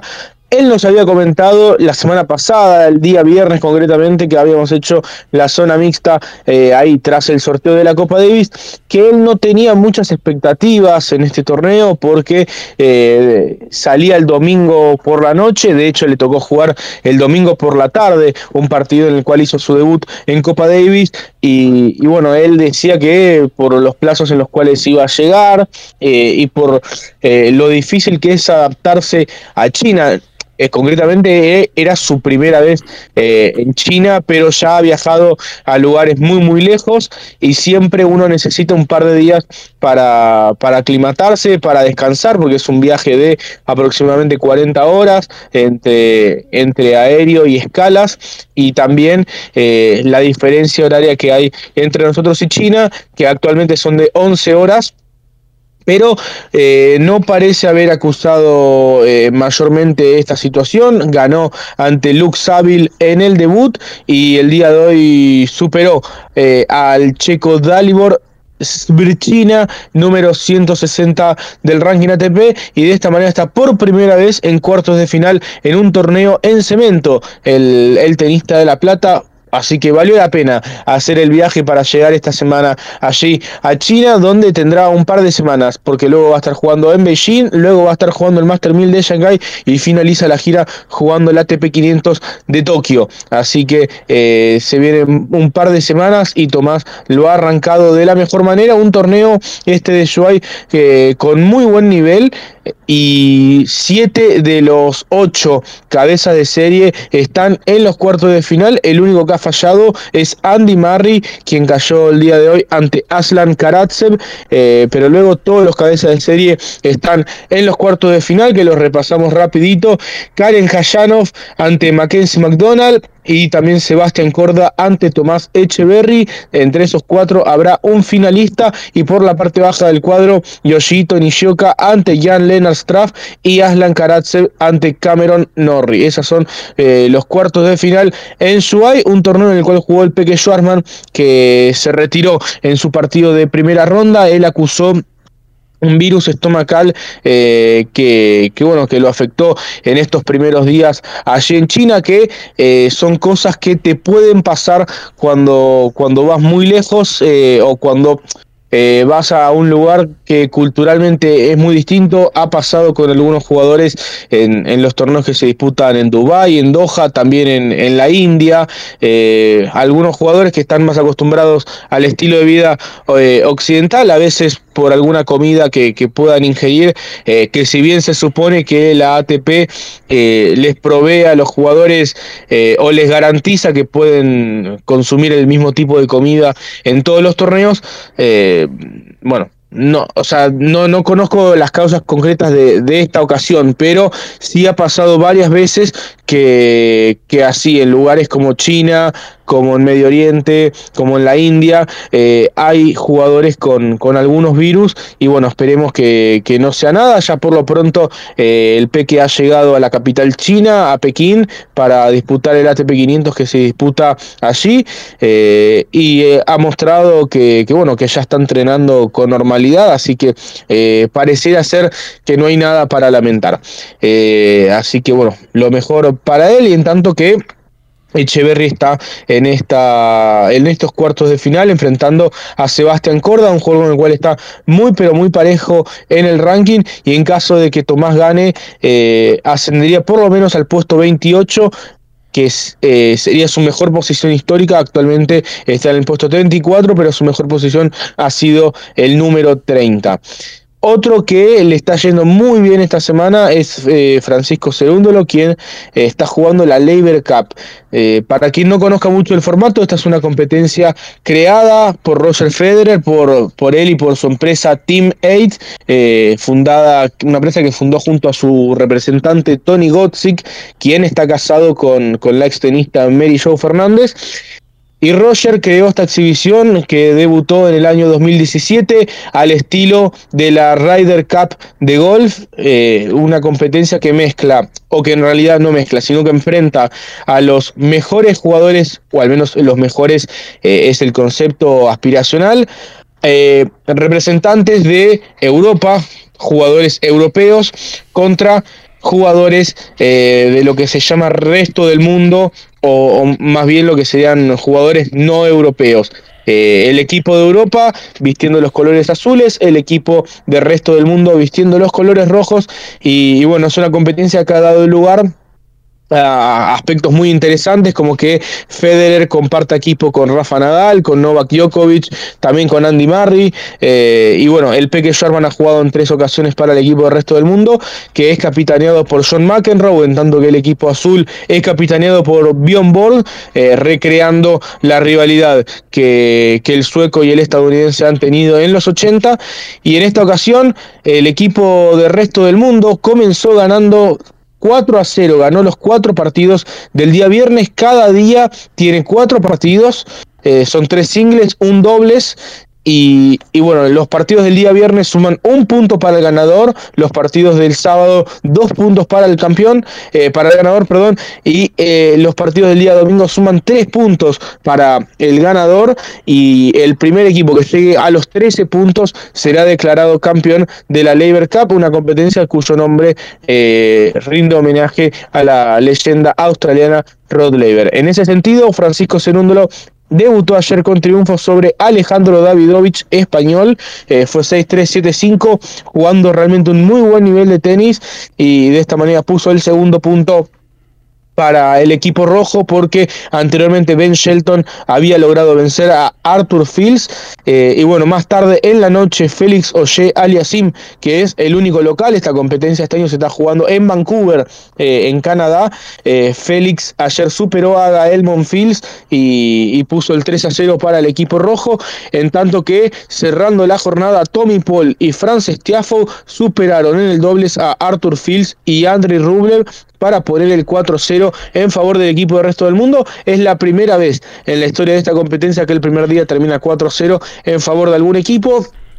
Eh, y además, eh, para, el para el resto del mundo, que en las cinco ediciones pasadas eh, ganó solamente una, que fue la del año pasado, que coincidió justamente con, con el retiro de Roger de Roger Federer eh, y bueno justamente esa fue la única edición que pudo ganar el equipo del resto del mundo. Todas las cuatro veces anteriores las primeras cuatro ediciones para ser concretos había ganado el equipo de Europa incluido en 2021 una verdadera paliza ganando 14 a 1 en esta competencia. Es así que Francisco Cerúndolo eh, no va a tener actividad el día de hoy. Habrá que ver si, si juega el día domingo, eh, pero bueno, pareciera difícil que el día domingo, si, si la cosa está eh, muy pareja, que el capitán John McEnroe elija ponerlo, porque, bueno, de hecho es eh, Francisco el jugador de menor ranking en el equipo del resto del mundo porque comparte con Taylor Fritz, con Francis Tiafo, con Tommy Paul, con Félix Oshea Aliasim y Ben Shelton y Francisco es eh, el, de menor ranking y, bueno, habrá que ver si, si John McEnroe elige tenerlo en cuenta para el día domingo. Hoy, desde las 5 de la tarde, hora de la Argentina, por ESPN y por Star Plus, André Rublev ante Taylor Fritz dos top ten frente a frente en esta Labor Cup. Luego a continuación Casper Ruud ante Tommy Paul y por la noche a las 23 horas de la Argentina Huber Hurkacz ante Francis Tiafoe y cerrando la jornada el dobles con Huber Hurkacz y Gael Monfils ante Félix Oye Aliasim y Ben Shelton. No se sabe todavía quiénes jugarán el día domingo, lo que sí eh, los partidos del día de hoy suman dos puntos. Es decir, que si el equipo de, Europa logra ganar tres partidos el día de hoy, logrará igualar eh, al equipo del mundo en el marcador y llegar al domingo en tablas. Eh, así que se viene una muy linda definición un panorama que hasta ahora no habíamos visto nunca con el equipo del resto del mundo eh, dominando en la escena de la Labor Cup. Sienten las bajas, sienten las bajas de bueno de Roger que ya está retirado, Nadal que está eh, recuperándose, pensando en poder volver en 2024 y Djokovic que no fue, ¿no? Claro, no, la realidad es que, bueno, Djokovic eh, siempre ha sido medio reticente a jugar esta exhibición. Eh, la ha jugado una vez eh, en Chicago en 2018, haciendo dobles con, con Roger. Y bueno, el año pasado, como motivo del retiro de Federer, también estuvo presente. Pero la realidad es que no, no le atrae mucho esta exhibición. Otro que tampoco se siente atraído es Carlos Alcaraz, quien el año pasado y este tampoco ha, disputado, ¿no? Tampoco Yannick Sinner ha jugado esta competición. Em, yo creo que, bueno, es un desafío para, para Federer y su equipo ver cómo continúa eh, la competición, siendo que él ahora está retirado. Eh, porque, bueno, con él en cancha se vendía fácil el producto. Yo creo que igualmente es un producto muy, muy atractivo lo que sí, eh, obviamente el equipo de Europa ha bajado. El año pasado estuvo eh, Federer, Nadal, Djokovic, Murray, estuvo también Casper Ruud y Stefano Tsitsipas. Eh, y este año juega Rublev, Rud, Hurkacz, Davidovich, Monfils y Arthur Fields, eh, por lo cual es un equipo que ha bajado su nivel, eh, no por eso dejan de ser grandes jugadores, pero es cierto que no es lo mismo. Yo creo que el formato es muy atractivo en un deporte individual, ver una competencia por equipos es algo que, gusta, que atrae y además hay mucho show. Eh, yo creo que por ejemplo Gael Monfils este año ha sido una muy buena elección, pese a que no está en su mejor momento, eh, creo que ha sido una gran elección el hecho de, convocarlo porque aporta ese, componente de show que, es muy positivo y que al público en definitiva para eso paga la entrada. Pero bueno, tendrá que ver Roger con su equipo cómo eh, reestructura el formato para, hacerlo un poco más entretenido, quizás eh, sacar un poco el tema de Europa contra el resto del mundo, porque eh, históricamente el tenis ha sido un deporte dominado por europeos, sacando eh, algunas excepciones de, del tenis eh, de los Estados Unidos, que, que, bueno, es históricamente los Estados Unidos la nación más importante en el tenis, también australianos, algunos sudamericanos, pero en líneas generales el tenis es un deporte dominado por europeos y en esta competencia también, esta competencia no es la excepción. Sí, el resto del mundo, que es un equipo que representa todo lo que es por fuera de Europa, la realidad es que no hay mucho más que, Estados Unidos y, algunos pocos tenistas eh, sudamericanos. Este año, eh, de los seis titulares, cuatro son de los Estados Unidos, hay otro que es canadiense, que es más o menos lo mismo, y hay otro que es argentino. Eh, e históricamente siempre han abundado los estadounidenses en este equipo. Alguna que otra vez jugó Kevin Anderson de Sudáfrica, estuvo convocado Kei Nishikori de Japón, eh, bueno, el Peque Schwarman también de Argentina, pero en líneas generales eh, hay poco poca variedad de nacionalidades en un equipo que es representativo del resto del mundo y quizás estaría bueno eh, ver algunos jugadores de otras nacionalidades para también hacer un poco más heterogéneo el formato, ¿no? Claro que sí. Eh, bueno, eh, perfecto. No sé, ¿tenés algo más de tenis, amigo? Sí, mira Gaby, salió la lista del Challenger de Buenos Aires que se disputará en el Racket Club a partir del 8 de octubre, del domingo 8 de octubre. El domingo se disputará la primera ronda de la quali. A partir del lunes 9 comenzará el cuadro principal. Eh, un cuadro realmente muy, pero muy bueno con tres top 100, Federico Coria, Juan Manuel Cerúndolo, Facundo Díaz Acosta, los tres top 100 que estarán jugando el torneo. También hay otros argentinos como Francisco Comesaña, Genaro Oliveri, Facundo Bagnis, Mariano Labone eh, y Luciano Darderi. Eh, también estará jugando de, manera sorpresiva, nadie se lo esperaba. Marco Trungeliti estará jugando la clasificación. Hace cuatro años y medio que él tenía de Santiago del Estero no juega en la Argentina, recordemos en su momento, en el año 2019. Eh, eh, de alguna manera se peleó con varios de sus compatriotas porque él eh, denunció una red de apuestas en la cual indirectamente él sin, sin conocerlo o, aparentemente sin conocerlo estaban involucrados los mismos Nicolás Kicker, Federico Coria y Patricio Eras. Patricio Eras fue suspendido de por vida del tenis, Nicolás Kicker estuvo dos años y ocho meses suspendido y Federico Coria estuvo dos meses en su momento, estoy hablando hace en 2018 luego él jugó en el año 2019 el, los, las qualis de los ATP de Córdoba y de Buenos Aires, eh, donde él describió en una nota con Sebastián Toroque en La Nación que vivió una muy mala experiencia allí y desde entonces que no ha vuelto a jugar en la Argentina, él reside en Andorra junto a su familia y bueno, este año decidió eh, volver a jugar acá, los Challenger, va a jugar toda la gira sudamericana, va a jugar en Campiñas primero en Brasil y luego estará jugando la quali acá en, en el racket y luego eh, en el Challenger de Santa Fe. Así que desde ya que es eh, una novedad y otra novedad es que Federico de Bonis está a 17 bajas del cuadro principal, pero no está anotado en la quali, por lo cual eh, no está confirmado, pero podemos intuir que el campeón de Copa Davis recibirá una, en mi opinión, merecida invitación al cuadro principal.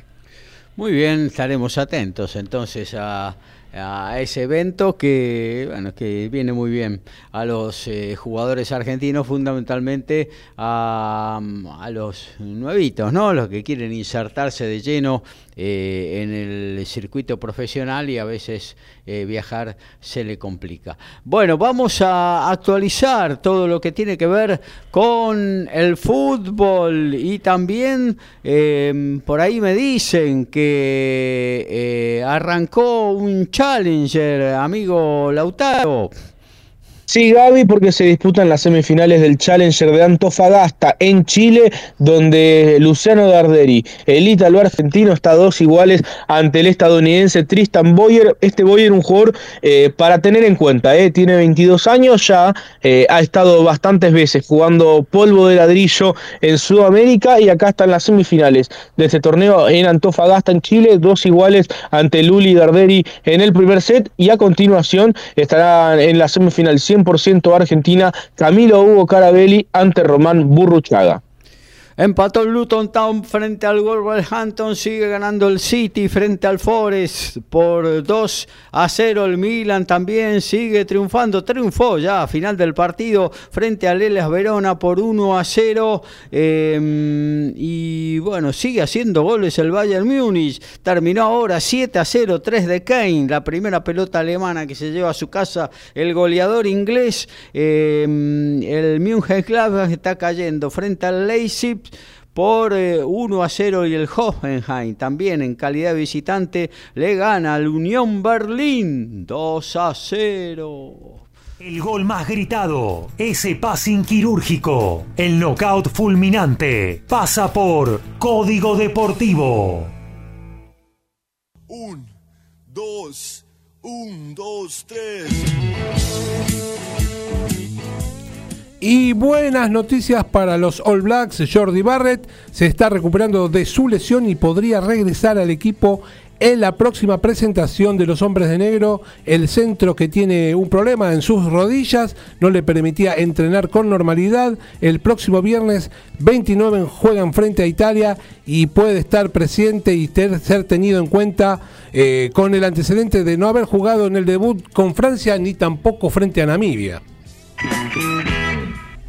La semana que viene se disputará el ATP 500 de Beijing luego de cuatro años y contará con la presencia de ocho tenistas top ten. Uno de los ausentes será Taylor Fritz, que está disputando la Lever Cup en Vancouver, y el otro Novak Djokovic, quien anunció que este año no disputará la gira asiática. Eh, el serbio ya anunció su calendario de fin de año y estará jugando el Master 1000 de París-Bercy, luego el torneo de maestros en Turín y finalmente finalizará su temporada 2023 jugando las finales de la Copa Davis en Málaga, eh, anhelando conquistar por segunda vez la ensaladera de plata, recordando que en el año 2010 ya levantó la Copa con su nación, con Serbia, y con su capitán Víctor Troiki, en ese momento quien era compañero de equipo.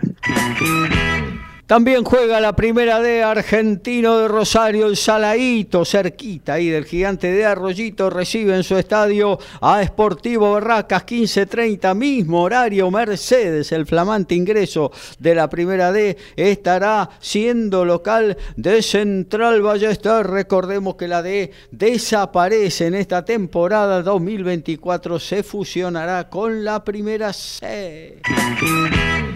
Bueno, nos vamos a meter un poquito con el automovilismo, sí, claro, porque hubo finalmente en estos horarios cambiados que tenemos cuando eh, la categoría o el deporte eh, se va para el lado de Asia, se va para el lado de Oriente. Eh, bueno, la Fórmula 1 está visitando Suzuka, uno de los eventos tradicionales del año, ahí cerca de la capital japonesa, y llegó la clasificación y tal cual venía amenazando en esta recuperación que está teniendo el RB19, el Red Bull de Max Verstappen, el piloto holandés volvió a la primera posición, largará desde el primer lugar de la grilla, marcó 1.28.877 en la clasificación número 3 y volvió a dominar la Fórmula 1 luego del impasse que tuvieron en Singapur,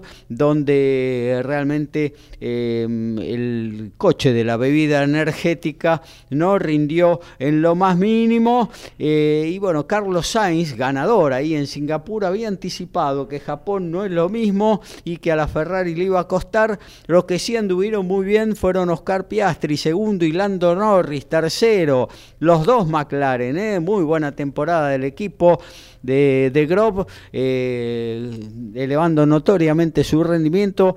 Y cuarta aparece la primer Ferrari eh, al comando de Charles Leclerc. Completaron los 10 primeros, Checo Pérez, quinto con Red Bull, eh, la otra Ferrari de Carlos Sainz en el sexto lugar, séptimo aparece primer, el primer Mercedes con Lewis Hamilton pegadito su compañero de equipo.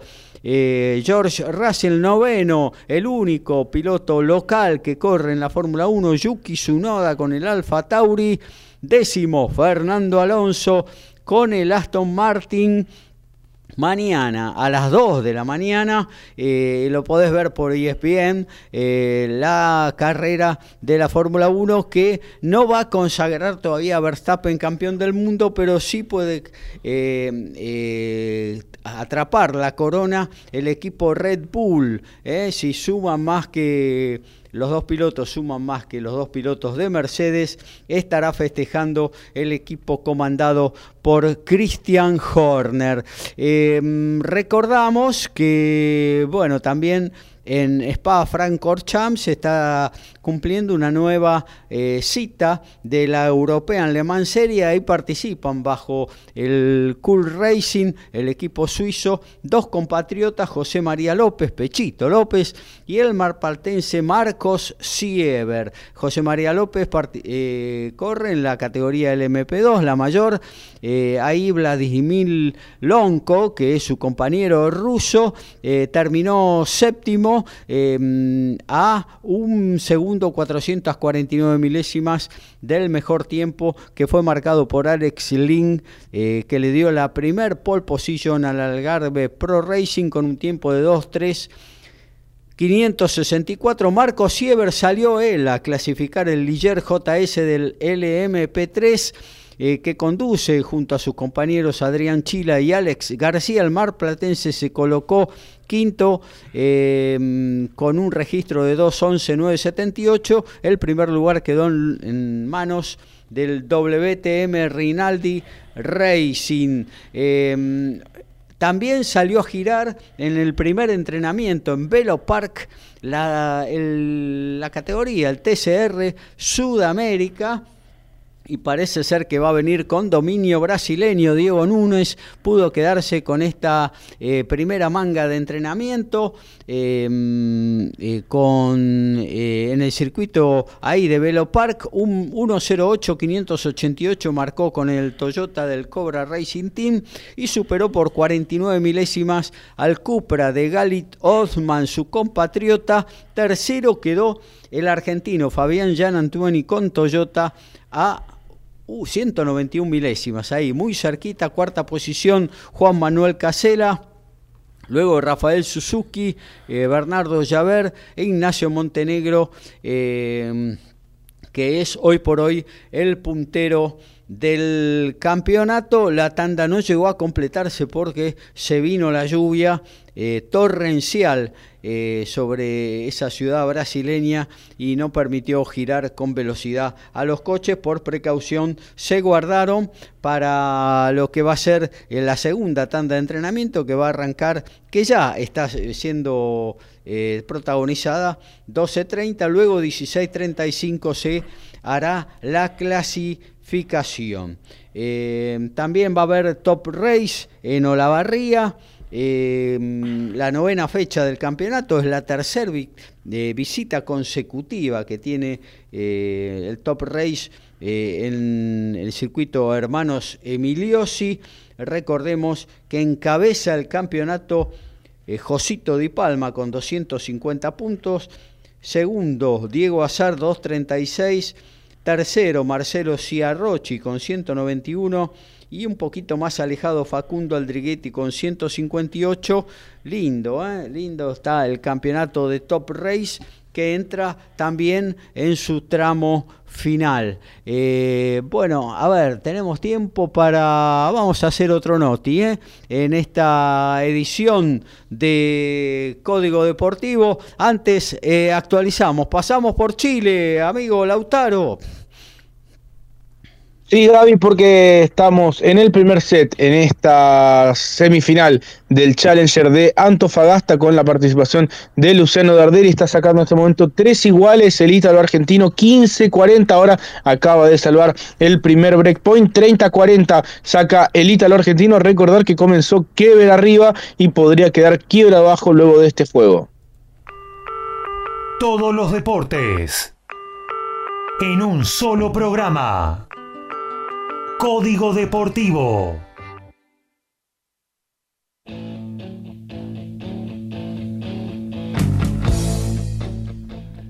Y cuando está arrancando Inglaterra con Chile, con Jaco Paper, nuestro querido oh, árbitro, amigazo, se, también se está jugando la tercera fecha y Nueva Zelanda tiene fecha libre. Pero los All Blacks no pierden la oportunidad de hacer relaciones públicas y en la ciudad de Bordeaux hicieron un entrenamiento a puertas abiertas. Parece que necesitaban un poco de calor humano y juntaron 10.000 personas que lo fueron a ver.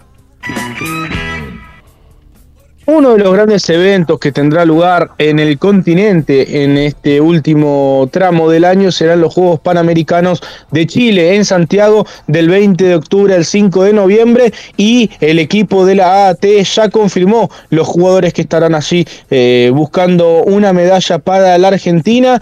En el caso de eh, las mujeres jugarán Julia Riera, Lourdes Carlé, Martina Capurro y la cuarta es Luciana Moyano cordobesa ella eh, de 17 años que logró su participación o su clasificación ya que es la campeona de los Juegos Panamericanos Juveniles. Por eso obtiene el cupo eh, la cordobesa Luciana Moyano. En tanto entre los hombres Facundo Díaz Acosta Facundo Bagnis y Genaro Olivieri estarán representando a la Argentina. Guillermo Coria y Mercedes Paz estarán liderando la delegación como capitanes respectivamente de la selección masculina y femenina de Argentina. Recordar que campeón y subcampeón de los Juegos Panamericanos estarán eh, obteniendo un pase a los Juegos Olímpicos de París 2024, dato no menor, y también a tener en cuenta que Cristian Garín en Chile desistió de participar y estará priorizando su calendario. Recordar que también estaremos para esas fechas en, en el Master 1000 de París y el chileno elige jugar eh, esta clase, este torneo. El Federal A también tendrá un par de partidos en la tarde-noche, 19 horas, en Tandil, Santa Marina. Estará recibiendo a Chipolete y a las 20 el equipo de Lautaro Martínez. Liniers de Bahía Blanca será local frente a Sol de Mayo de Vietma. Bueno, hablamos un poquito de boxeo antes de meternos en la agenda del deporte, de todo lo que podés ver este fin de semana en televisión. Y hablando de eso, eh, en la tarde de hoy, pero la noche eh, londinense, estarán haciendo una revancha muy esperada. El chino Shilei Shan enfrentará en pelea revancha Joy Joyce, eh, que venía volteando muñecos hasta que se encontró con este chico chino que pesa unos 140 kilos eh, y bueno, lo, le, inflamó hasta tal punto el ojo derecho que el médico eh, en, el sexto round de la anterior pelea eh, recomendó fervientemente que la detuvieran para evitar males mayores. Y ahora se viene la revancha. El chino que mide más de dos metros de estatura eh, con un récord de 25 peleas ganadas, una empatada, una perdida, con 20 knockouts, eh, enfrentará a este inglés que antes venía invicto, ahora cayó frente al púgil asiático, pero que tiene 15 victorias, 14 de ellas por la vía del noni noni. Eh, enfrentarán la, la, contienda poniendo en juego el título pesado interino de la Organización Mundial de Boxeo. No es un detalle menor porque el título lo tiene eh, Alexander Yusik, el púgil ucraniano, eh, que parece ser que está rondando en la cabeza renunciar a la Organización Mundial de Boxeo, con lo cual el triunfante de hoy eh, podría ser el campeón regular eh, a partir de la renuncia del ucraniano. Joy, eh, Joyce, el inglés, bueno, tiene 38 años, el chino 40 y el púgil británico ha tomado una decisión para esta pelea, ya que en la anterior era de mucha la diferencia de peso entre uno y otro, entonces se ha presentado para esta ansiada revancha con varios kilos de más. ¿eh? Marcó en la balanza 287 libras, algo así como 143 kilos el púgil chino y 281 Joyce, con lo cual la distancia ya no es eh, tanta en cuanto a peso y quizás eso eh, influya en el trámite de la pelea. Otra eh, velada eh, que em, se va a realizar en los Estados Unidos. Enfrenta a dos superligeros, a un invicto Richardson Hitchin de Estados Unidos frente al mexicano José Chon Cepeda. Eh, velada que contará en la coestelar con la reaparición de Conor Ben que fue suspendido por dos años tras eh, dar eh, un doping positivo frente al eh, mexicano Rodolfo Orozco. También se enfrentarán Jessica Mascaskil, campeona del mundo del Consejo y la Asociación Mundial de Boxeo, frente a Sandy Ryan, que ostenta el título de la Organización Mundial de Boxeo. En lo nacional, en el Salón de Deportes de Villa María, Córdoba, una nueva presentación del Super Gallo argentino. Primero en el ranking argentino, Rodrigo C4 Riz estará enfrentando a Jason Juárez de Venezuela, de 23 años, 15-2, 9 knockouts. Viene el récord el púgil vino tinto. El argentino tiene 15-0 con 12 knockouts.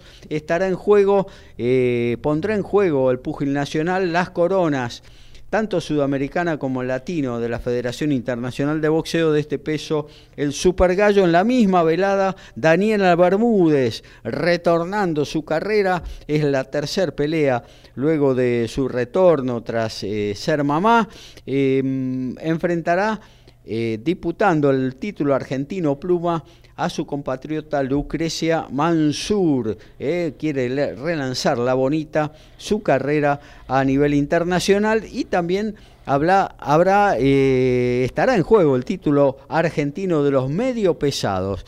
El marplatense Franco Ezequiel Acosta lo pondrá en juego frente al veterano y siempre difícil Facundo Galobar. Recordemos que Acosta ha ganado 13 peleas, ha empatado una y tiene 10 eh, eh, definiciones contundentes. Galobar tiene un récord de 15-9-2 con 9 definiciones por la vía del cloroformo. Esta va a venir eh, vía Teis Sports por boxeo de primera. Y bueno, nos vamos metiendo, luego del separador, nos vamos a ir metiendo en toda la agenda de este fin de semana. ¿eh? Ahí tienes papel y lápiz a mano. Lo que le interese, anótelo, porque se viene la agenda deportiva en la 242 de Código Deportivo. Todos los deportes en un solo programa. Código Deportivo.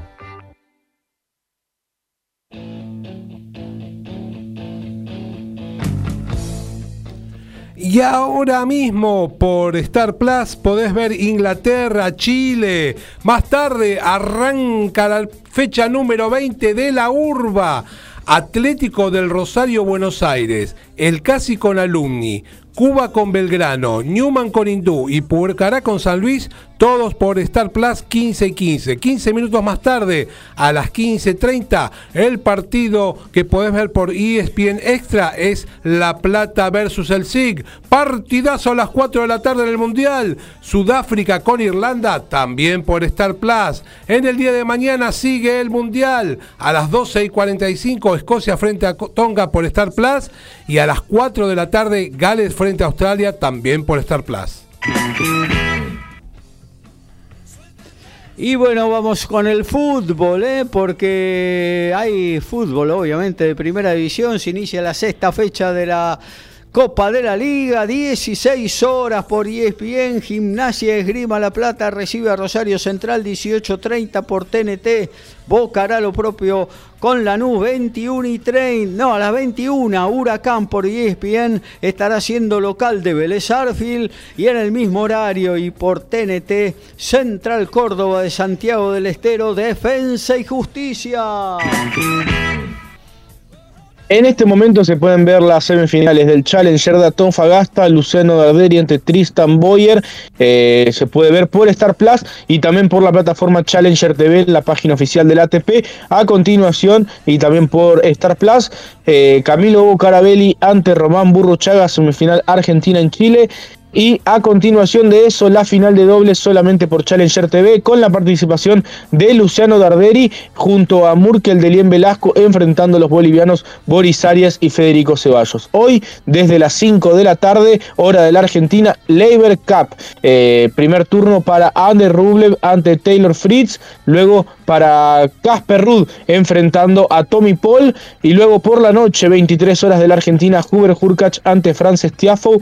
Y cerrando el día en el dobles, Hubert Hurkacz y Gael Monfils ante Félix Oye, Aliasim y Ben Shelton. Mañana, desde las 5 de la tarde, la definición de la Lever Cup con una posible participación de Francisco Cerúndolo. Y hoy también 21 horas final del Challenger de Guadalajara, doble, perdón, Challenger WTA 1000 de Guadalajara con Carolyn Dolja y María Zachary 9 de la noche por Star Plus. Y mañana 4 de la mañana eh, hora de la Argentina Tomás Echeverry jugando cuartos de final en el, en el ATP 250 de Shubai ante el estadounidense Sebastián Corda, también por Star Plus.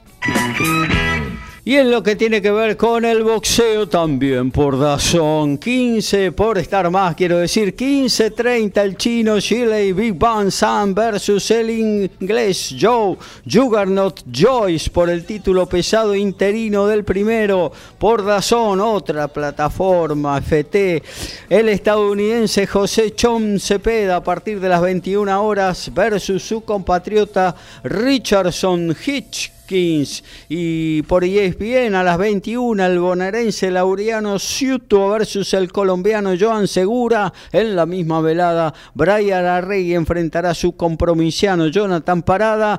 Y por Teis Sport 22-30 Rodrigo C4 Riz, una de las máximas esperanzas del boxeo nacional versus el Besonano eh, venezolano Jason Juárez. En la misma velada, Daniela la Bonita Bermúdez versus la tucumana Lucrecia Mansur.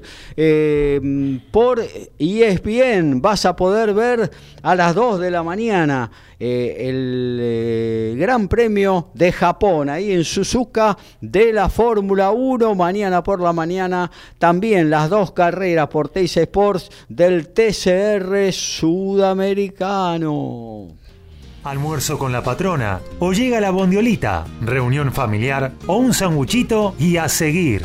Tiempo de almuerzo, momento de despedida en Código Deportivo.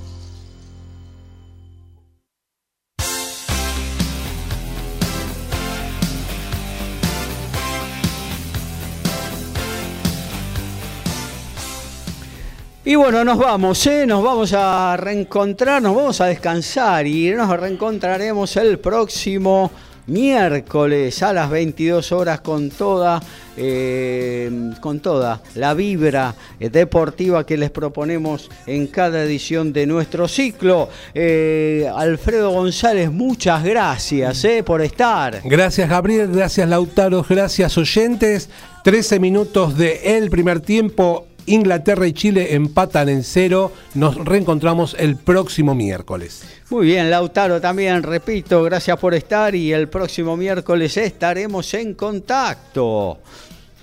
Muy bien, Gaby. Un saludo para vos, para Alfredo. Que tengan muy buen fin de semana. En Chile, Tristan Boyer 6-3 sobre Luciano Darderi en el primer set. A ver si el ítalo argentino puede remontar y tenemos campeón albiceleste allí en tierras vecinas. También hoy día importante para el tenis argentino porque cumple 35 años Juan Martín del Potro. Eh, posiblemente después de Vilas y de Sabatini, el tenista argentino más destacado en la historia de nuestro deporte. Así que un saludo para Juan Martín, que lo celebre, que sea muy feliz y bueno, que continúe en ese proceso de, trabajo y se pueda tener eh, una despedida en las canchas de tenis. Un abrazo para todos y muy buen fin de semana. Nos adherimos a la palabra de eh, Lautaro Miranda y nos despedimos. Eh. Que tengan un buen fin de semana. Gracias por estar, queridos oyentes. Hasta el miércoles a las 22 horas aquí en el aire de nuestra casa de MG Radio.